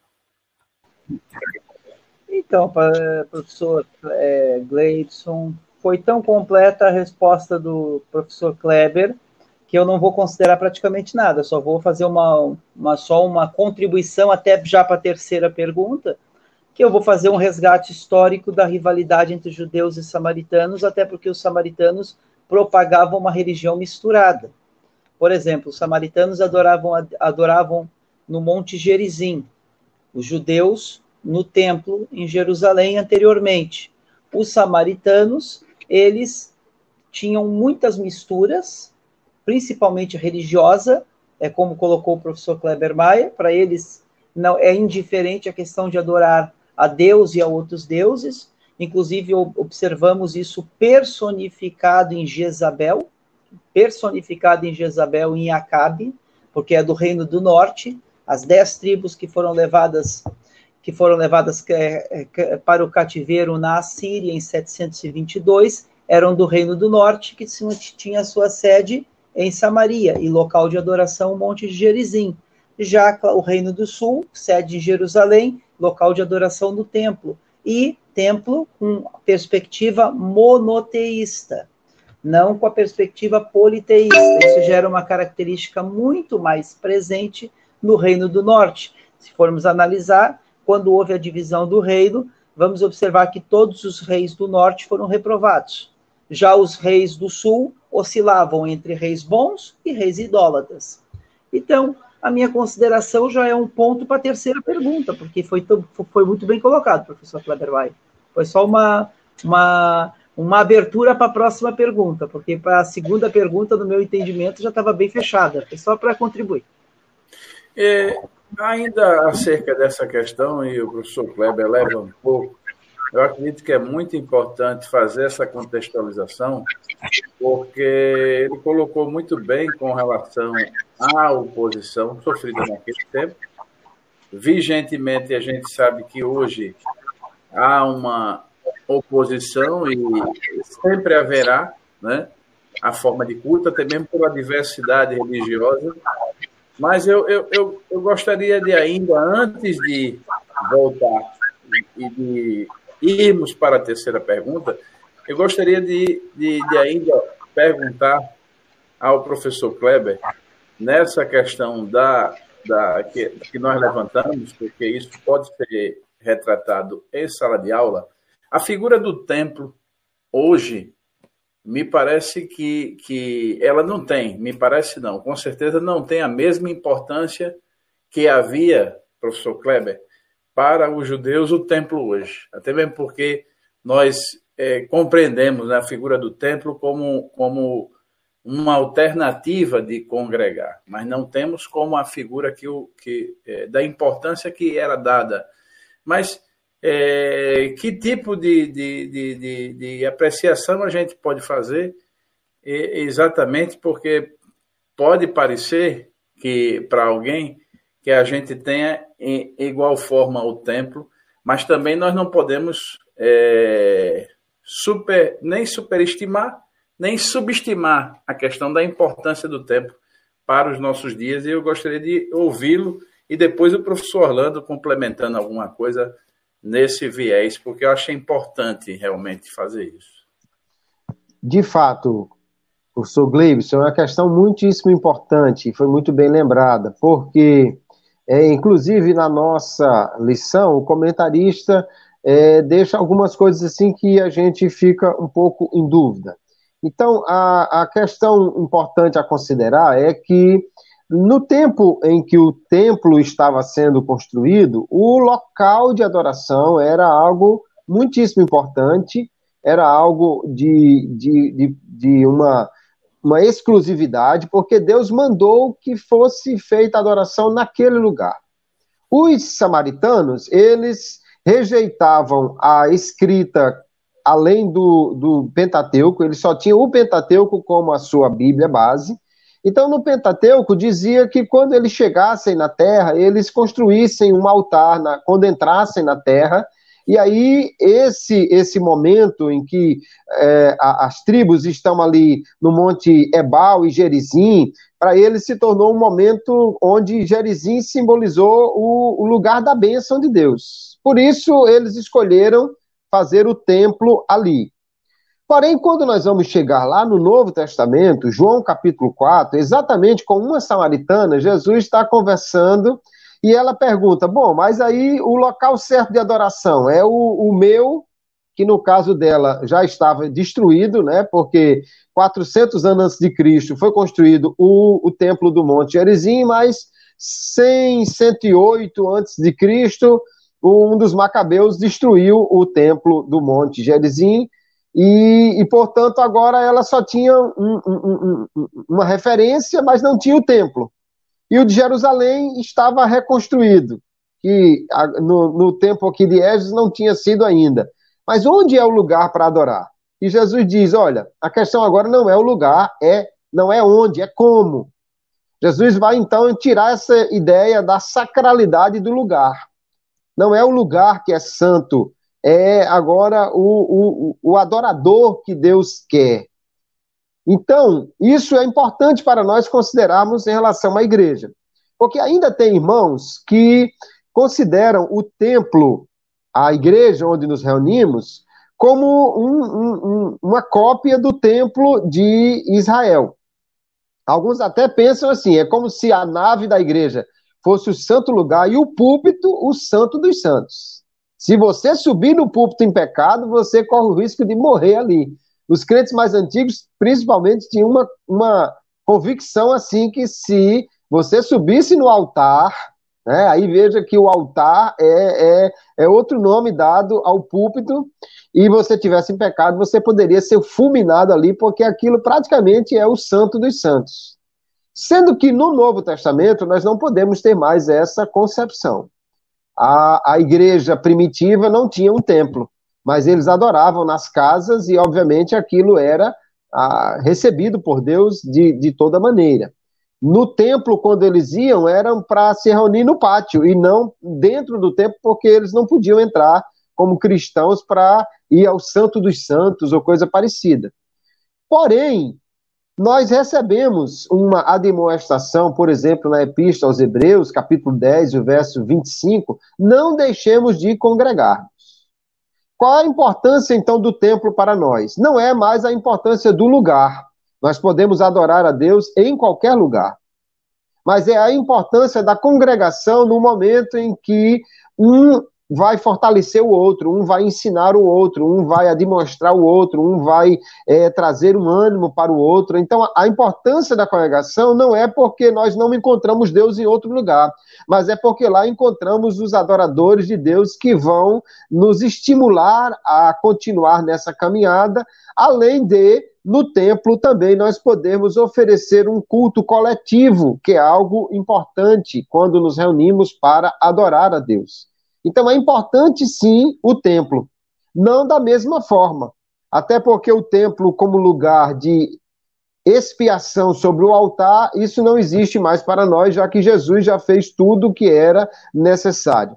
Mas o lugar como um, um, um ponto de encontro de adoradores, e principalmente de crentes que vão ajudar uns aos outros, há uma série de mandamentos no Novo Testamento que não podem ser cumpridos individualmente. Levar as cargas uns dos outros, orar uns pelos outros, ajudar uns aos outros, nós só podemos fazer isso coletivamente. E o cristianismo não é uma religião de individualismo.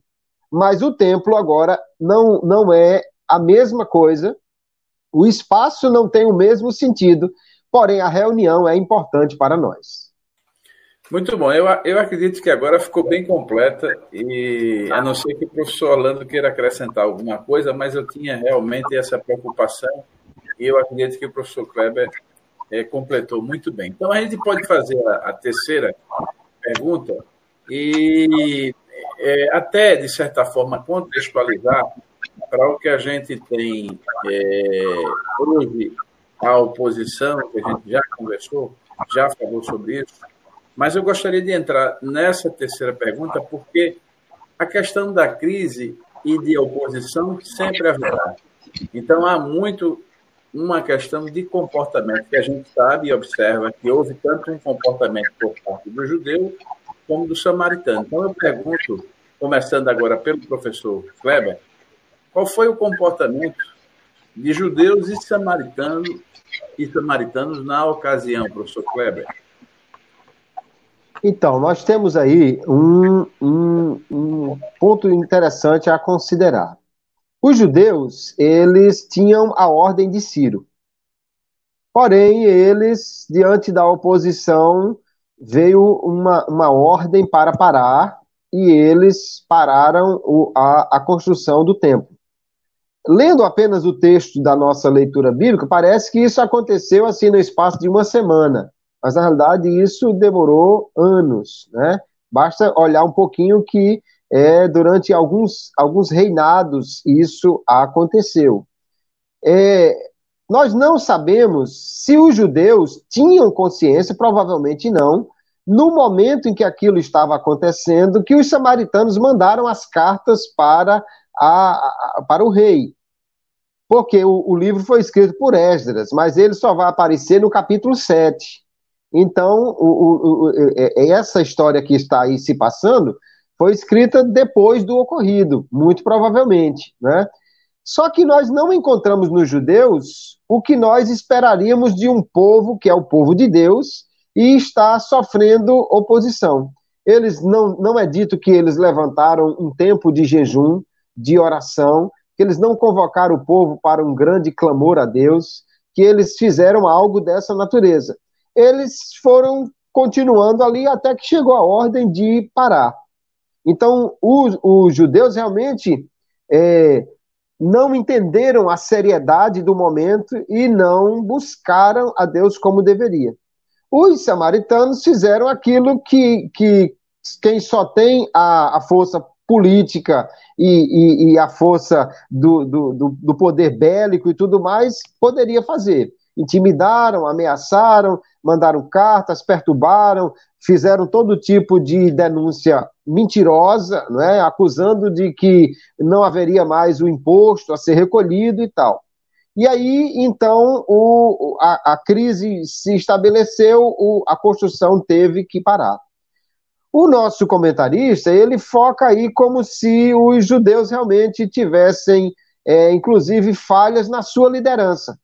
Zorobabel queria fazer pela força e Josué tinha as vestes sujas. Mas eu não sei se dá para fazer realmente essa leitura, porque é, é, é, um, é um profeta que escreveu no mesmo tempo, mas nós não temos uma, uma ligação direta entre esse texto aqui do capítulo 4 e o texto lá do profeta Ageu e do profeta Zacarias, principalmente do profeta Zacarias. Quando ele diz que não é por força nem por violência, eu posso entender que Zorobabel estava querendo fazer na sua força, ou eu posso entender que Zorobabel não tinha força para fazer e Deus o animou através da palavra do profeta. Quando diz que Josué tinha as vestes sujas, mas não esqueça que o mesmo texto diz que as vestes foram purificadas.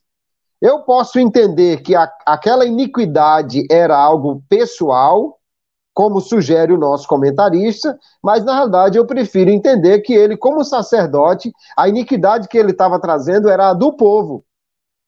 Ele levava a iniquidade do povo e, portanto, Deus estava dizendo que aceitou o sacrifício do altar que eles fizeram e, portanto, a iniquidade foi tirada. Então, eu, nós podemos olhar de um, de, um, de um ponto de vista um tanto negativo e enxergar o defeito de não terminar logo e parar. Ou nós podemos olhar de um ponto de vista mais positivo e enxergar a persistência de continuar mesmo com a oposição e terminar ainda que tardiamente, porque na próxima lição, não, vamos dar spoiler aqui, mas na próxima lição o templo vai ser terminado, né? Então eles vão terminar um dia, apesar de ter parado aqui. Então eu prefiro pensar que houve sim uma falha em não ter feito aquela, aquela consagração, aquele jejum, mas ao mesmo tempo os samaritanos agiram de, de uma forma é, é camuflada, de uma forma assim que, que provocou a oposição não de uma forma direta, mas de uma forma é, na surdina, né? o que fez com que quando os judeus perceberam, já veio o decreto mandando suspender a coisa, mas a oração e, e, o clamor poderia ter resolvido isso, talvez, antes, se eles tivessem buscado ao Deus que mandou eles construírem aquilo e, e, e não ficar apenas se sustentando num decreto anterior de Ciro, mas muito mais no Deus que poderia livrá-los da oposição. Muito bom. Professor Orlando, antes de, de, de eu senhor responder também essa questão, questão número 3, que fala do comportamento frente à oposição, que os samaritanos levantaram, e o texto é muito claro quando diz, no capítulo, no capítulo 4, versículo 4, então os habitantes da região tentaram desanimar e amedrontar o povo de Judá para que não continuassem a construção. Subornaram agentes para trabalhar contra eles e frustrar seus planos.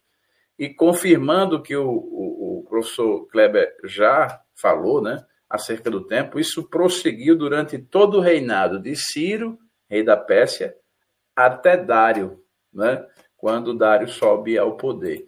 Então, é essa essa essa oposição foi muito extensiva durante um longo tempo e me parece que há, de fato, muita questão é, de persistência, mas também de divisão de opinião, porque é, passou pela mão de muita gente, inclusive é, das pessoas que o, que o professor Kleber já citou. Professor Orlando, o que é que o senhor poderia acrescentar nessa questão do comportamento durante esse intervalo de tempo entre judeus e samaritanos?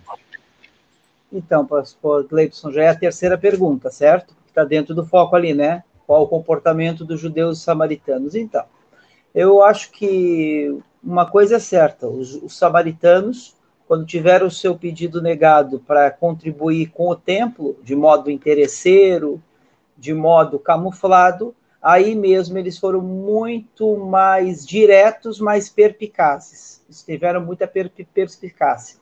Enviaram a carta ao rei, ao rei Artaxerxes. O rei Artaxerxes mandou para a obra Interessante que na outra lição vamos realmente observar que após aqui, pós 15 anos, o templo foi novamente retomado sua reconstrução. Para os judeus, seria um momento de alegria a reconstrução do templo, pois tinha realmente um significado espiritual e identitário. Já os samaritanos, possuidores de uma religião misturada e de uma e, e que mantinham com os judeus uma rivalidade histórica por causa da divisão das tribos do Reino do Norte e do Reino do Sul, para eles realmente não seria muito interessante esse templo ser reconstruído, pois iria, claro, afastar a idolatria. Para os samaritanos, era muito interessante que o templo não fosse reconstruído, pois eles poderiam continuar perpetuando a adoração aos deuses que eles perpetuavam, como Astarote, Baal, os Baalins, enfim, toda aquela religião misturada inclusive as religiões de mistério, as religiões que eles tinham, por exemplo, adoravam a deuses de cunho sexual. Aí nós vamos voltar, por exemplo, por que o Senhor orientou que não se misturasse com algumas nações, principalmente quando o povo saiu lá do, do Egito, pois alguns dos povos, em especial os cananeus, os filisteus também, eles perpetuavam adoração a, a, a deuses voltados muito para o aspecto sexual. Então, isso realmente causaria uma mistura, causaria um pecado. Interessante que está até num livro, comentário bíblico que eu tenho aqui sobre o Antigo Testamento. Fazia muitos anos eu fiz esse estudo só para trazer uma, um, uma contribuição. Nós não observamos, por exemplo, o Senhor mandando o povo, o povo não é, se misturar, por exemplo, com os egípcios. Estiveram lá mais de 400 anos, mas nós não observamos essa, essa esta reflexão, esta análise e principalmente essa ordem.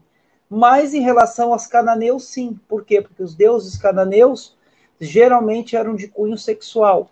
E também os, os deuses que os samaritanos perpetuavam, se nós formos olhar a vida de Jezabel, de Acabe, olhar, por exemplo, o que Acabe mandou fazer com Nabote, porque negou é, negociar a sua vinha, nós vamos observar realmente qual era o tipo de adoração misturada e qual era o tipo de espiritualidade perpetuado por essas pessoas. E nós sabemos que toda mistura gera perca de qualidade. Deus não aceita mistura. Então é claro que para eles eles saberiam que se o templo fosse reconstruído, iria novamente é, crescer o monoteísmo e decrescer o politeísmo. Para eles não seria interessante, porque eles também tinham um comércio paralelo, né? que vivia também do aspecto religioso. E nós sabemos que esse comércio é muito interessante para muitos, né? E, essa, e essas misturas devem ser sempre evitadas. Então, só a minha pequena contribuição, mas já estava muito bem respondido, professor Kleber. Só trouxe agora para o terceiro ponto, né, sobre a, a, rivalidade entre judeus e samaritanos, e trazendo uma, um pouquinho mais de luz, já muito bem respondido pelo senhor também, pela questão da idolatria e da não idolatria. Então, nesse aspecto. Muito bom. Então, agora a gente pode entrar né, na, na mesa redonda, trazendo a hora da pimenta. E Ótimo. eu acredito que a, hora, a gente, apesar da iniciativa de colocar a hora da pimenta e também o momento pedagógico, é, mais pedagógico para esse instante, mas eu acredito que durante todas as três perguntas, os professores né, foram colocando uma pimentinha ao longo do, ao longo do, do, do preparo do prato, né? E já, já, já tangenciaram de alguma forma. Mas eu gostaria de levantar a questão da hora da pimenta, que é exatamente essa questão, né? De qual é o fundamento histórico religioso já eu acredito que vai ser, vai ser redundante em algum aspecto, o professor Orlando já colocou muito bem, dessa disputa entre judeus e samaritanos. E eu gostaria de acrescentar se essa relação, se a gente pode fazer alguma relação com os dias atuais, nessa religiosidade né, atual, se há alguma coisa. E eu gostaria de, de, de começar, né, do ponto de vista social, já que o professor Orlando tem habilitação nessa, nessa questão social, e eu gostaria de ouvir vocês sobre essa questão. Professor Orlando. Então, o que, que eu observo, professor Gleison? O sincretismo, e ele está é, muito presente hoje.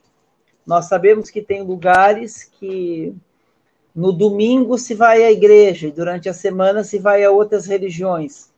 Então, cada um tem. Eu respeito a opinião de cada pessoa, eu tenho a minha e nós temos a nossa, né? Nossa, nossa opinião, uma opinião protestante, evangélica, pentecostal. Então, nós cremos na crença em um só Deus, nós cremos que nós não devemos estar misturado com religiões onde se perpetua o sincretismo, tem pessoas que têm outro entendimento, que não é o nosso. Nosso entendimento, nós temos um entendimento, ou seja, um entendimento protestante, um entendimento evangélico, um entendimento que a Bíblia é a nossa regra de fé e conduta. Ou seja, eu não tenho que crer na Bíblia e algo mais, na religião da, da mistura. É Cristo e algo mais. Por exemplo, trazendo para o meio evangélico, é Cristo e a quebra de maldição hereditária. Não, eu só preciso de Cristo trazendo para o movimento evangélico, é Cristo e a teologia da prosperidade. Não, eu só preciso de Cristo. É trazendo para o movimento evangélico, é Cristo e a confissão positiva. Não, eu só preciso de Cristo. Ou seja, é a nossa suficiência em Cristo. Em Cristo nós somos suficientes. E, nós, e nele temos, todo, temos toda a suficiência que precisamos. Então nós temos que cuidar com todo tipo de mistura. Seja no aspecto religioso amplo, ou seja, não estou falando do meio evangélico, estou falando mistura com outras religiões, seja no meio evangélico, porque também nós, por exemplo, falamos da, da idolatria, criticamos outras igrejas pela idolatria. Mas nós evangélicos, às vezes, somos idólatras dos cantores. Eu nunca me esqueço que eu estava num congresso uma vez e eu estava numa fila, e nesse congresso estava se apresentando um, um cantor gospel muito conhecido. E a, não, uma cantora, peço desculpa. E aí eu ouvi uma, umas jovens falando assim: ai, deixa eu sentir o cheirinho dela, para chegar perto da cantora e sentir o cheiro do perfume. E não era um homem que falou, era uma mulher, não era no, no, na conotação sexual, nada disso. Era na conotação mesmo da idolatria.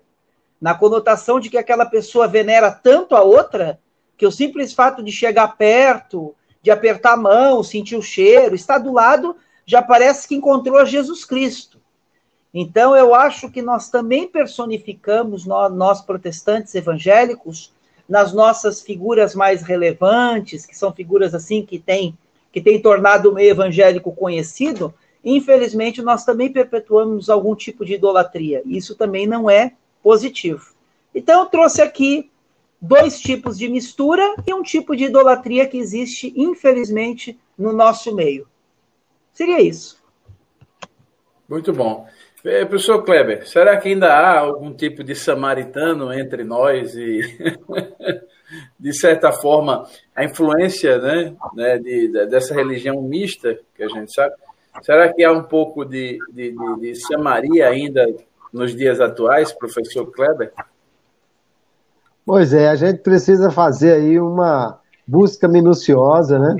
Mas o que eu entendo dessa questão é que, por princípio, Qualquer mistura onde Deus não seja o centro, onde a Bíblia não seja o manual de regra, isso traz, evidentemente, muitos problemas. E esse é o grande problema de você ter uma mistura, né? Como falou o professor Orlando, a perda de qualidade. Se você tem a Bíblia como regra de fé e prática, e outro grupo associa-se a você, mas eles têm ali um outro livro, uma outra regra, uma outra coisa, e isso vai, obviamente, trazer um problema, porque na hora que você cumpre a regra dele e deixa de cumprir a Bíblia, então você está cometendo um pecado, um desagravo ao Deus que deu aquela ordem pela Bíblia. Então, nós de fato precisamos entender: os judeus rejeitaram os samaritanos e tiveram sempre essa distância com eles por causa do sincretismo religioso deles, da mistura que iria atrapalhar a sua fé. Da mesma maneira, nós precisamos evitar qualquer tipo de mistura em que a Bíblia, Deus, Jesus, a salvação não seja o centro disso tudo. O professor Orlando já falou aí sobre é, misturas e, e idolatrias que nós encontramos no nosso meio, mas eu quero tocar num outro ponto que está começando a se evidenciar, como sempre acontece nesse período, que nós vamos ter eleições daqui para o final do ano, e começam a surgir os políticos gospels. Né? Eu não tenho nada contra a política em si, é a forma de você conduzir o país, e nem muito menos contra que um político tenha uma fé firme em Cristo. O problema é exatamente quando há uma mistura que a Bíblia deixa de ser aquela que dá as, a, a regra. O problema é exatamente quando você começa a fazer uma mistura e concessões são feitas à parte do mandamento bíblico para poder dar certo, para poder se resolver, para poder a coisa não complicar e tal. Então, nós temos que estar sempre atentos a qualquer tipo de mistura que venha perturbar a nossa fé. Você pode ser crente e político, crente e médico, crente e, e, e publicitário, crente e jornalista, crente e, e muitas outras coisas, desde que isso não implique em você perder a qualidade da sua fé ou fazer concessões naquilo que a Bíblia diz que o cristão deve fazer. Se não há esse tipo de concessão, então Ok, se alguém quer contribuir com o seu país como evangélico, amém. Agora, se é para ter perda da qualidade da fé e da obediência à Bíblia, aí nenhuma mistura é bem-vinda. O professor que vai trazer para o seu aluno essa questão pode e deve contextualizar. Não é só uma questão do judeu e samaritano, mas é o motivo da da mistura que não vai dar certo, e isso que deve ser aplicado ao nosso tempo, ao nosso momento. O professor pode e deve investigar o que os alunos acham de amigos de outras religiões, de ir até num outro culto, ou de praticar certas coisas, porque hoje nós temos é, muitas é, religiões disfarçadas tem gente que na internet lança um desafio, manda você cumprir não sei o quê, manda até adolescentes fazerem certas coisas para provar que são é, pessoas engajadas. E, no entanto, qualquer mandamento que contrarie princípios bíblicos tem que ser visto como concorrente, como os judeus viam lá com os samaritanos, e isso tem que estar bem bem patente para o crente. Mistura que traga perda de fé não pode ser tolerada. Muito bom. Eu diria que, até pela posição geográfica, né, a gente pode fazer uma analogia. Samaria, professor Orlando, como já colocou, do aspecto social, a gente pode até dizer que seria mais ou menos um tipo de joio no meio do trigo, né? E, e ficava entre a cidade de Nazaré e de Jerusalém, sempre foram aquela pedra de sapato ali é, para a religião judaica, porque está dentro da religião judaica, e é como se fosse o, o, o, o filho pródigo né, da religião judaica, né, que se afastou e nesse afastamento é, perdeu a identidade real. Né, e a gente sabe que toda igreja pode correr esse risco de se afastar da doutrina ao ponto dela, é, é, com a oposição à, à doutrina, à ortodoxia, ela se tornar praticante de uma religiosidade sincrética, né, como já foi bem colocado aí pelos dois. Né?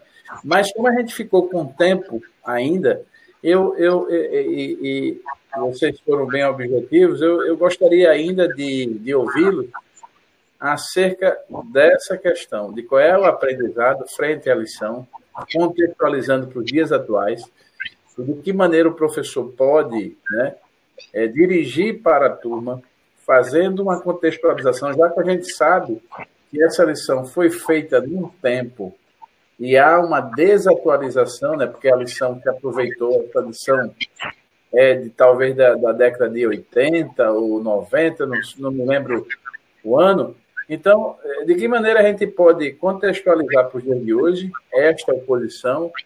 Né? Já falei da supervalorização do tempo, ou subestimar o tempo, né? o local que o professor Kleber colocou né? como espaço para congregar os crentes, a importância dos crentes congregados. De que maneira a gente pode contextualizar neste cenário de Covid e pós-Covid essa questão? Professor Kleber. É, professor Gleibson, é questão de nós entendermos a, a importância da igreja. Igreja como templo do Espírito Santo somos nós. Então, nós podemos adorar a Deus em qualquer lugar. E isso é, é, importante considerar porque talvez tenha gente pensando que não consegue ser crente sem ir ao templo. Isso, em primeiro lugar, não, não devemos ter essa essa definição de que o templo é o único lugar onde eu posso ser crente. Eu posso e devo ser crente em qualquer lugar. Mas, ao mesmo tempo, o templo é o lugar onde nos reunimos, onde podemos ali é, estar alimentando a fé uns dos outros. Eu, eu lembro de uma, de uma história, uma ilustração, que tinha um irmão que não era de conversar muito, era de pouquíssimas palavras. E ele deixou de ir na igreja. O pastor foi visitá-lo. E quando chegou lá, ele abriu a porta, o pastor, ô oh, meu irmão, como vai? Há quanto tempo? Ele só disse assim: entre.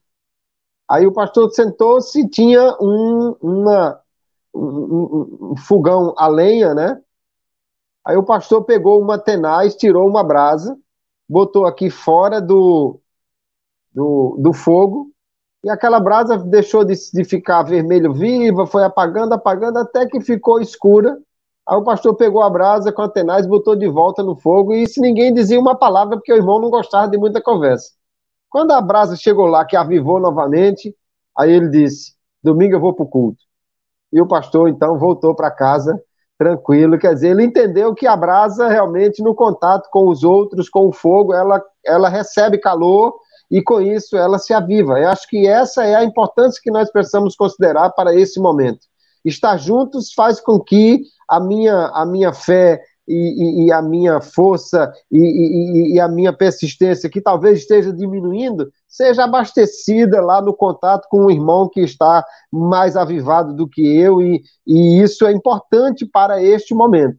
Embora o templo não seja é, aquele lugar sacro, mas é um lugar importante, já que ali nós contribuímos com a fé uns dos outros e o, o professor deve ressaltar essa importância de estarmos juntos adorando a Deus e alimentando a fé mútua, essa fé comum que Judas diz que nós devemos batalhar por ela, né? a fé que todos temos. É importante isso, inclusive nesse momento em que alguém pode estar considerando se vale a pena ou não ir à igreja. Muito bom. Professor Orlando, é, é, ainda sobre isso e também ao, ao responder, é, também o senhor já pode fazer suas considerações finais. Agradeço. Então, professor Gleibson, professor Kleber, é, sabemos que o templo é, uma, é, é importante. É claro que eu concordo com o professor Kleber quando ele coloca com muita sabedoria que nós estamos no Novo Testamento, vivemos numa nova aliança, ou seja, é claro que aquela questão do templo do Antigo Testamento estava dentro daquele contexto. Hoje nós estamos numa nova aliança, nós estamos num novo tempo, que é o tempo da graça, mas, contudo, é importante também, apenas como uma contribuição, se assim como nós observamos que o apóstolo Paulo constituía líderes para contribuir com comunidades epistolares, né, como Timóteo em Éfeso, Tito em Creta, é porque haviam pessoas que precisavam ser pastoreadas, acompanhadas, e o apóstolo Paulo ia constituindo presbíteros, pastores e obreiros, e assim. E vimos também as cartas das igrejas do Apocalipse, aos sete anjos da igreja, que significa os pastores locais, os líderes ali daquelas igrejas, de Éfeso, Esmirna, Laodiceia, aquelas sete igrejas. Então tem, claro, a sua importância o estar junto, congregar, como está lá escrito em Hebreus 10, 25, né? Só que, no entanto, é claro que eu acho que aí nós, nós vamos para um polo. Tem pessoas que sacralizam demais a figura do templo. Elas, elas vivem um templismo e uma sacralização. Existe, por exemplo, a usina do divino. Hoje, hoje por exemplo, tem culto para todo tipo de gosto, todo tipo de culto, toda nomenclatura. Eu não sou contra as propostas metodológicas, porque eu entendo que nós vivemos numa sociedade onde as pessoas esperam respostas e às vezes ela vê um culto assim denominado culto da vitória. Ah, que benção lá, lá eu vou conseguir alcançar algo bom para mim. Aí ela chega lá, ouve uma mensagem, aceita Jesus, então a proposta foi importante. O problema é que quando se faz disso, por exemplo, algo tão importante que as pessoas não querem, por só querem ir no, no culto todos os dias e esquecem até mesmo da família. Então, o, te, o templo é importante, mas não devemos viver um templismo.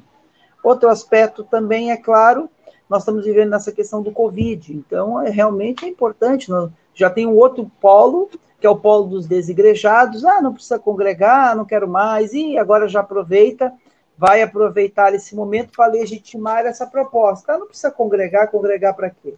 Então, congregar é importante, é imprescindível, mas não devemos viver um templismo. Precisamos congregar sim, porque é importante, precisamos ser pastoreados, precisamos ser cuidados, acompanhados, estarmos juntos com os irmãos para se fortalecer na fé, ouvir a palavra, todos aqueles aspectos que nós já sabemos. Então, o que, que eu posso acrescentar é que, mesmo com esse momento de desesperança é, relativo ao Covid, a reconstrução do templo ela tem um significado. O povo tinha saído do, do cativeiro da Babilônia, e voltou para a Terra Prometida, ou seja, estava começando um momento de esperança após 70 anos de desesperança. Agora, num contexto bem menor, de bem menos tempo e de uma crise in, in, muito menor, mas o mundo está passando por uma, uma, uma pandemia. Só que então nós não podemos perder nossa esperança que é em Cristo. Não devemos, por exemplo, usar isso como legitimidade. Ah, preciso mais ir na igreja, agora começa a se acostumar a não ir mais na igreja. Então, assim como tem pessoas que são igrejeiros demais e esquecem às vezes da família, já tem outros que vão tão pouco à igreja, que é um domingo sim e três não, que talvez aproveitem esse momento para continuar com essa prática, ou perpetuar ela mais. Irmãos, é importante estar na igreja. Tem um, um exemplo de um amigo que era um obreiro, e ele ouviu um desigrejado e infelizmente nós fomos lá várias vezes e a pessoa ficou desigrejada. Depois eu vi que infelizmente, infelizmente a gente viu, eu observei que não, não foi um caminho bom para essa pessoa. Então, não devemos, devemos sempre buscar o quê? Estar junto com Cristo e na companhia dos nossos irmãos. Por quê? Porque na companhia dos irmãos a gente se fortalece. Muito bom. Professor Kleber, suas considerações finais também. Muito bem, agradecer a Deus por este tempo que nós podemos contribuir com os professores e alunos da EBD e ressaltar o que já foi dito aqui, a presença no, no templo, no ambiente de culto, é importante porque nós ali vamos estar com um culto coletivo onde um é abençoado pelo outro, além de estarmos também com é, uma liderança. É interessante que Jesus, quando ele vê um povo assim perdido, um povo desorientado, um povo que, que não sabe direito o que quer e nem para onde vai, ele diz, ficou com pena deles, lá em Mateus capítulo 9, diz assim: porque os via como ovelhas que não têm pastor. Alguém desconsidera a, a importância de uma liderança que possa orientar o povo pela palavra. Porém, Jesus é, chama de um, uma ovelha perdida o camarada que não tem uma orientação. Então, essa ideia de que eu posso é, tocar a minha vida sem precisar de uma igreja, de uma liderança, de um culto, isso não é uma coisa boa e nós precisamos sim valorizar o estar um com o outro, às vezes isso é, é, é motivado por, por questões negativas. Orgulho, eu sou melhor do que quem está lá, né? eu não vou dar dízimo para ninguém, é avareza. Nós precisamos rever os motivos que teríamos para não ir à igreja. Eu acho que, se nós pesarmos bem, com certeza temos muito mais motivos para ir à igreja. O professor pode destacar esses motivos para a sua classe do que qualquer motivo para não ir a ela. Certamente o, o aluno vai considerar bem que vale a pena estar na igreja, mesmo com todos os cuidados que precisamos ter agora, vale a pena, porque ali vamos edificar e ser edificados uns com os outros, como o Senhor nos ordenou, e assim essa lição fica para todos que estão estudando esta quarta lição desse trimestre.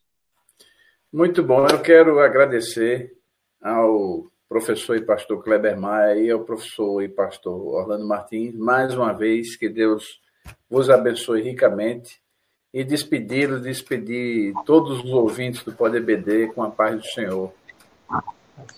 A paz do Senhor.